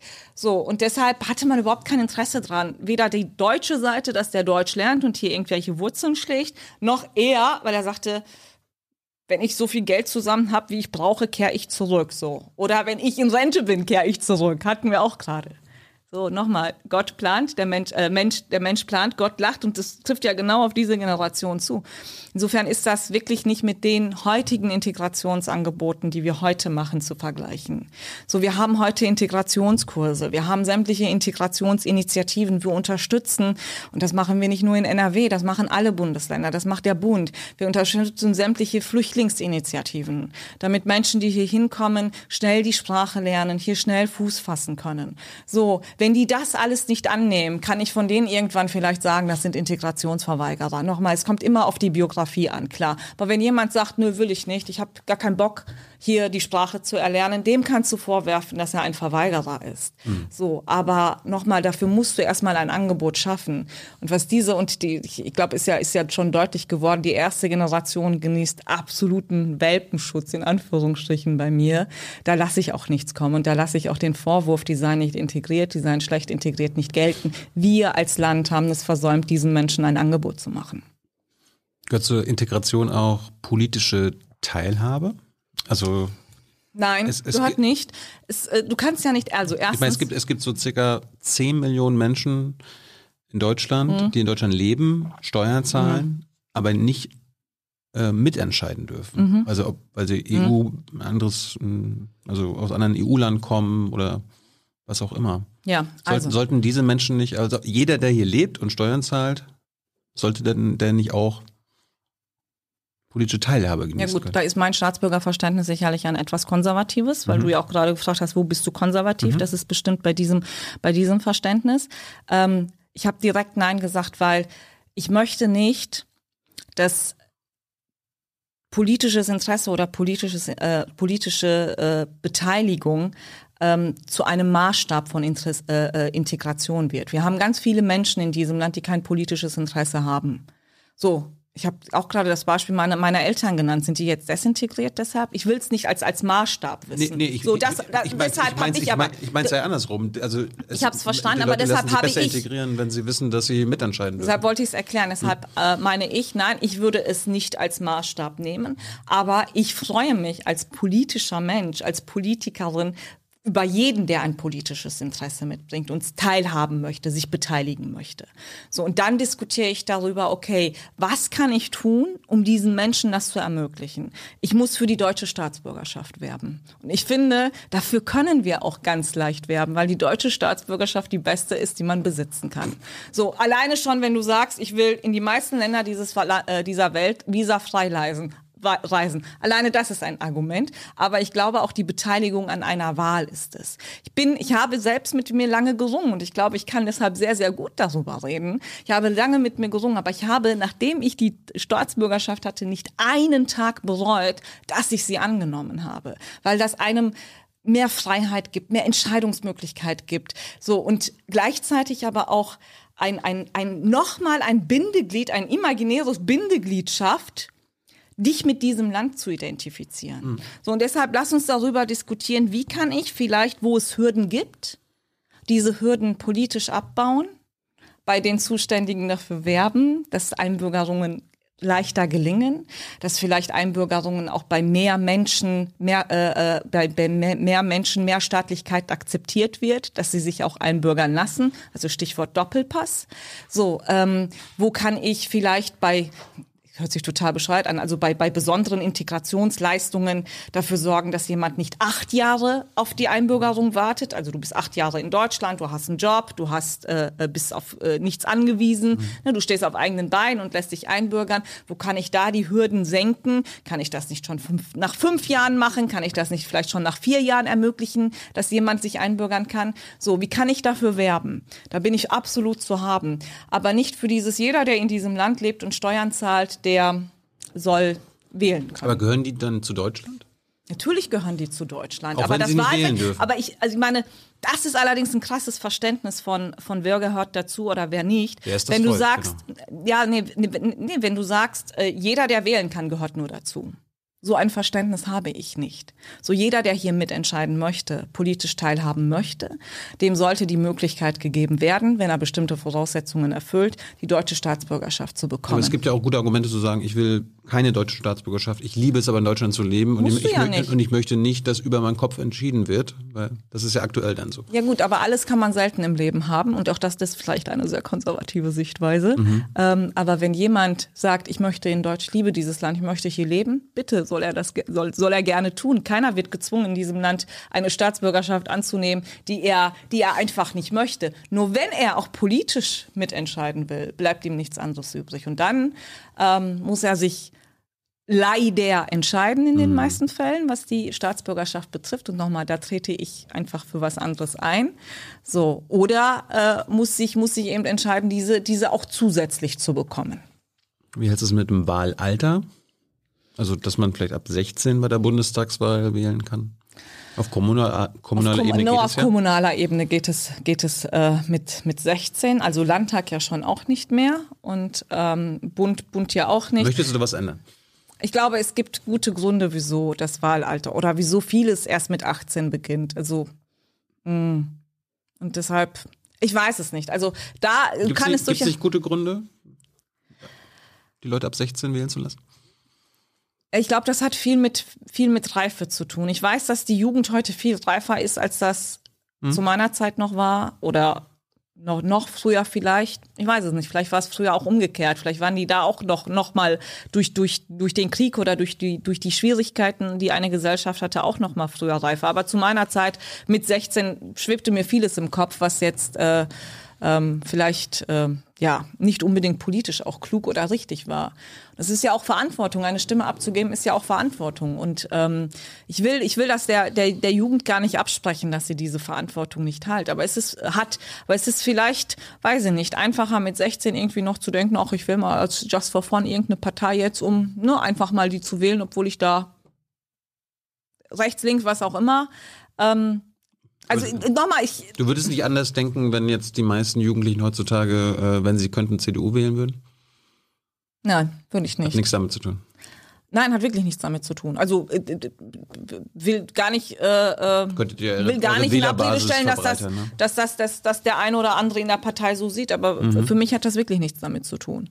Also ähm, ob das jetzt meine Partei ist oder nicht. Ich finde einfach, dass das, das Wahlrecht ist ist nichts, was man es ist nichts Banales. Es ist wirklich nichts Banales. Und es ist eine ernste Sache und es bedeutet verdammt viel Verantwortung zu übernehmen.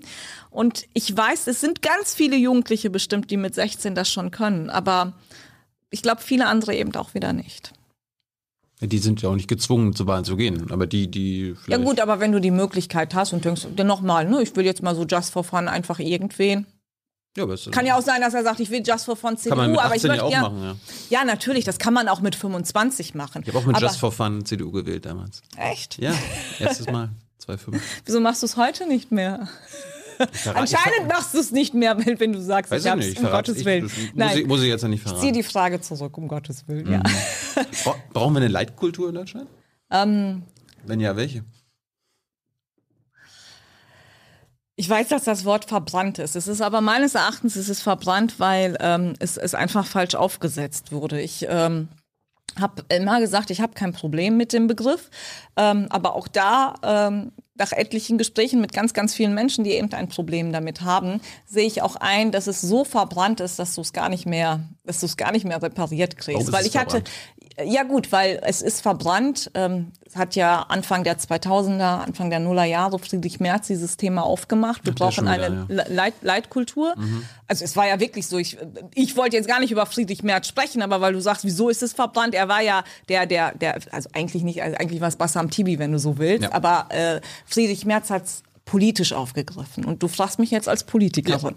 So, und äh, die Wissenschaft mag das mit Bassam Tibi nochmal anders, anders bewerten. Aber er hatte das politisch aufgegriffen. Und ich glaube, ähm, der Fehler war, ähm, wenn Politik eine Leitkultur definiert, so, und quasi denjenigen, die neu in dieses Land kommen, sagt, ihr müsst euch jetzt daran halten. Oder schon ewig hier leben, ihnen aber das Gefühl gibt, sie sind, gehören noch nicht wirklich dazu, du musst dich jetzt daran halten. Das funktioniert nicht. Eine Leitkultur.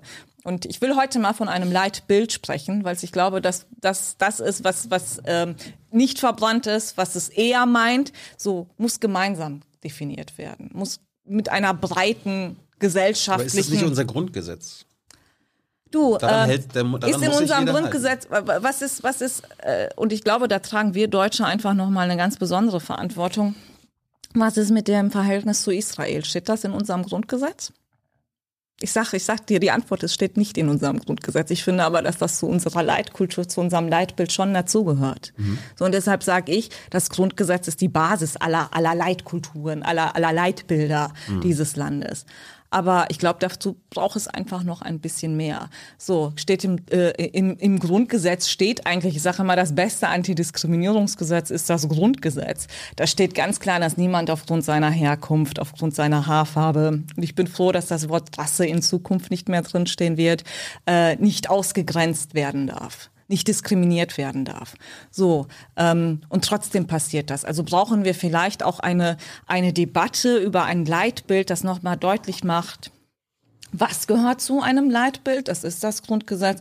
Das ist äh, das Thema äh, äh, Verhältnis zu Israel, das Existenzrecht in Israel, was bei uns nicht in Frage gestellt wird. Das sind aber auch Dinge wie das Ehrenamt. Ich meine, wir sind die Ehrenamtnation schlechthin in Deutschland. Von 82 Millionen Bürger sind ungefähr 25 Millionen sind jene, die sich ehrenamtlich engagieren. Also äh, ich sage mal, wenn sieben Deutsche an einem Tisch sitzen, dann will man direkt einen Verein gründen. Also dieses, dieser, dieser Gedanke ist sehr, sehr lebhaft bei uns. Und es ist ja, es ist ja eine Nächstenliebe, soziales Engagement. Es ist ja etwas, ganz wichtig, was eine Gesellschaft, glaube ich, auch, auch ausmacht. So, aber man muss auch genauso definieren, was gehört nicht dazu.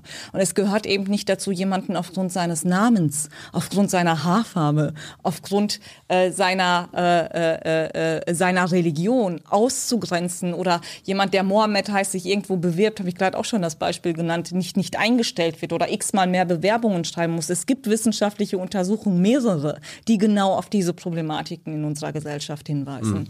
So, und da muss man auch sagen, das gehört aber eben nicht zu unserem Leitbild. Und das ist etwas, was Politik nicht vorschreiben kann.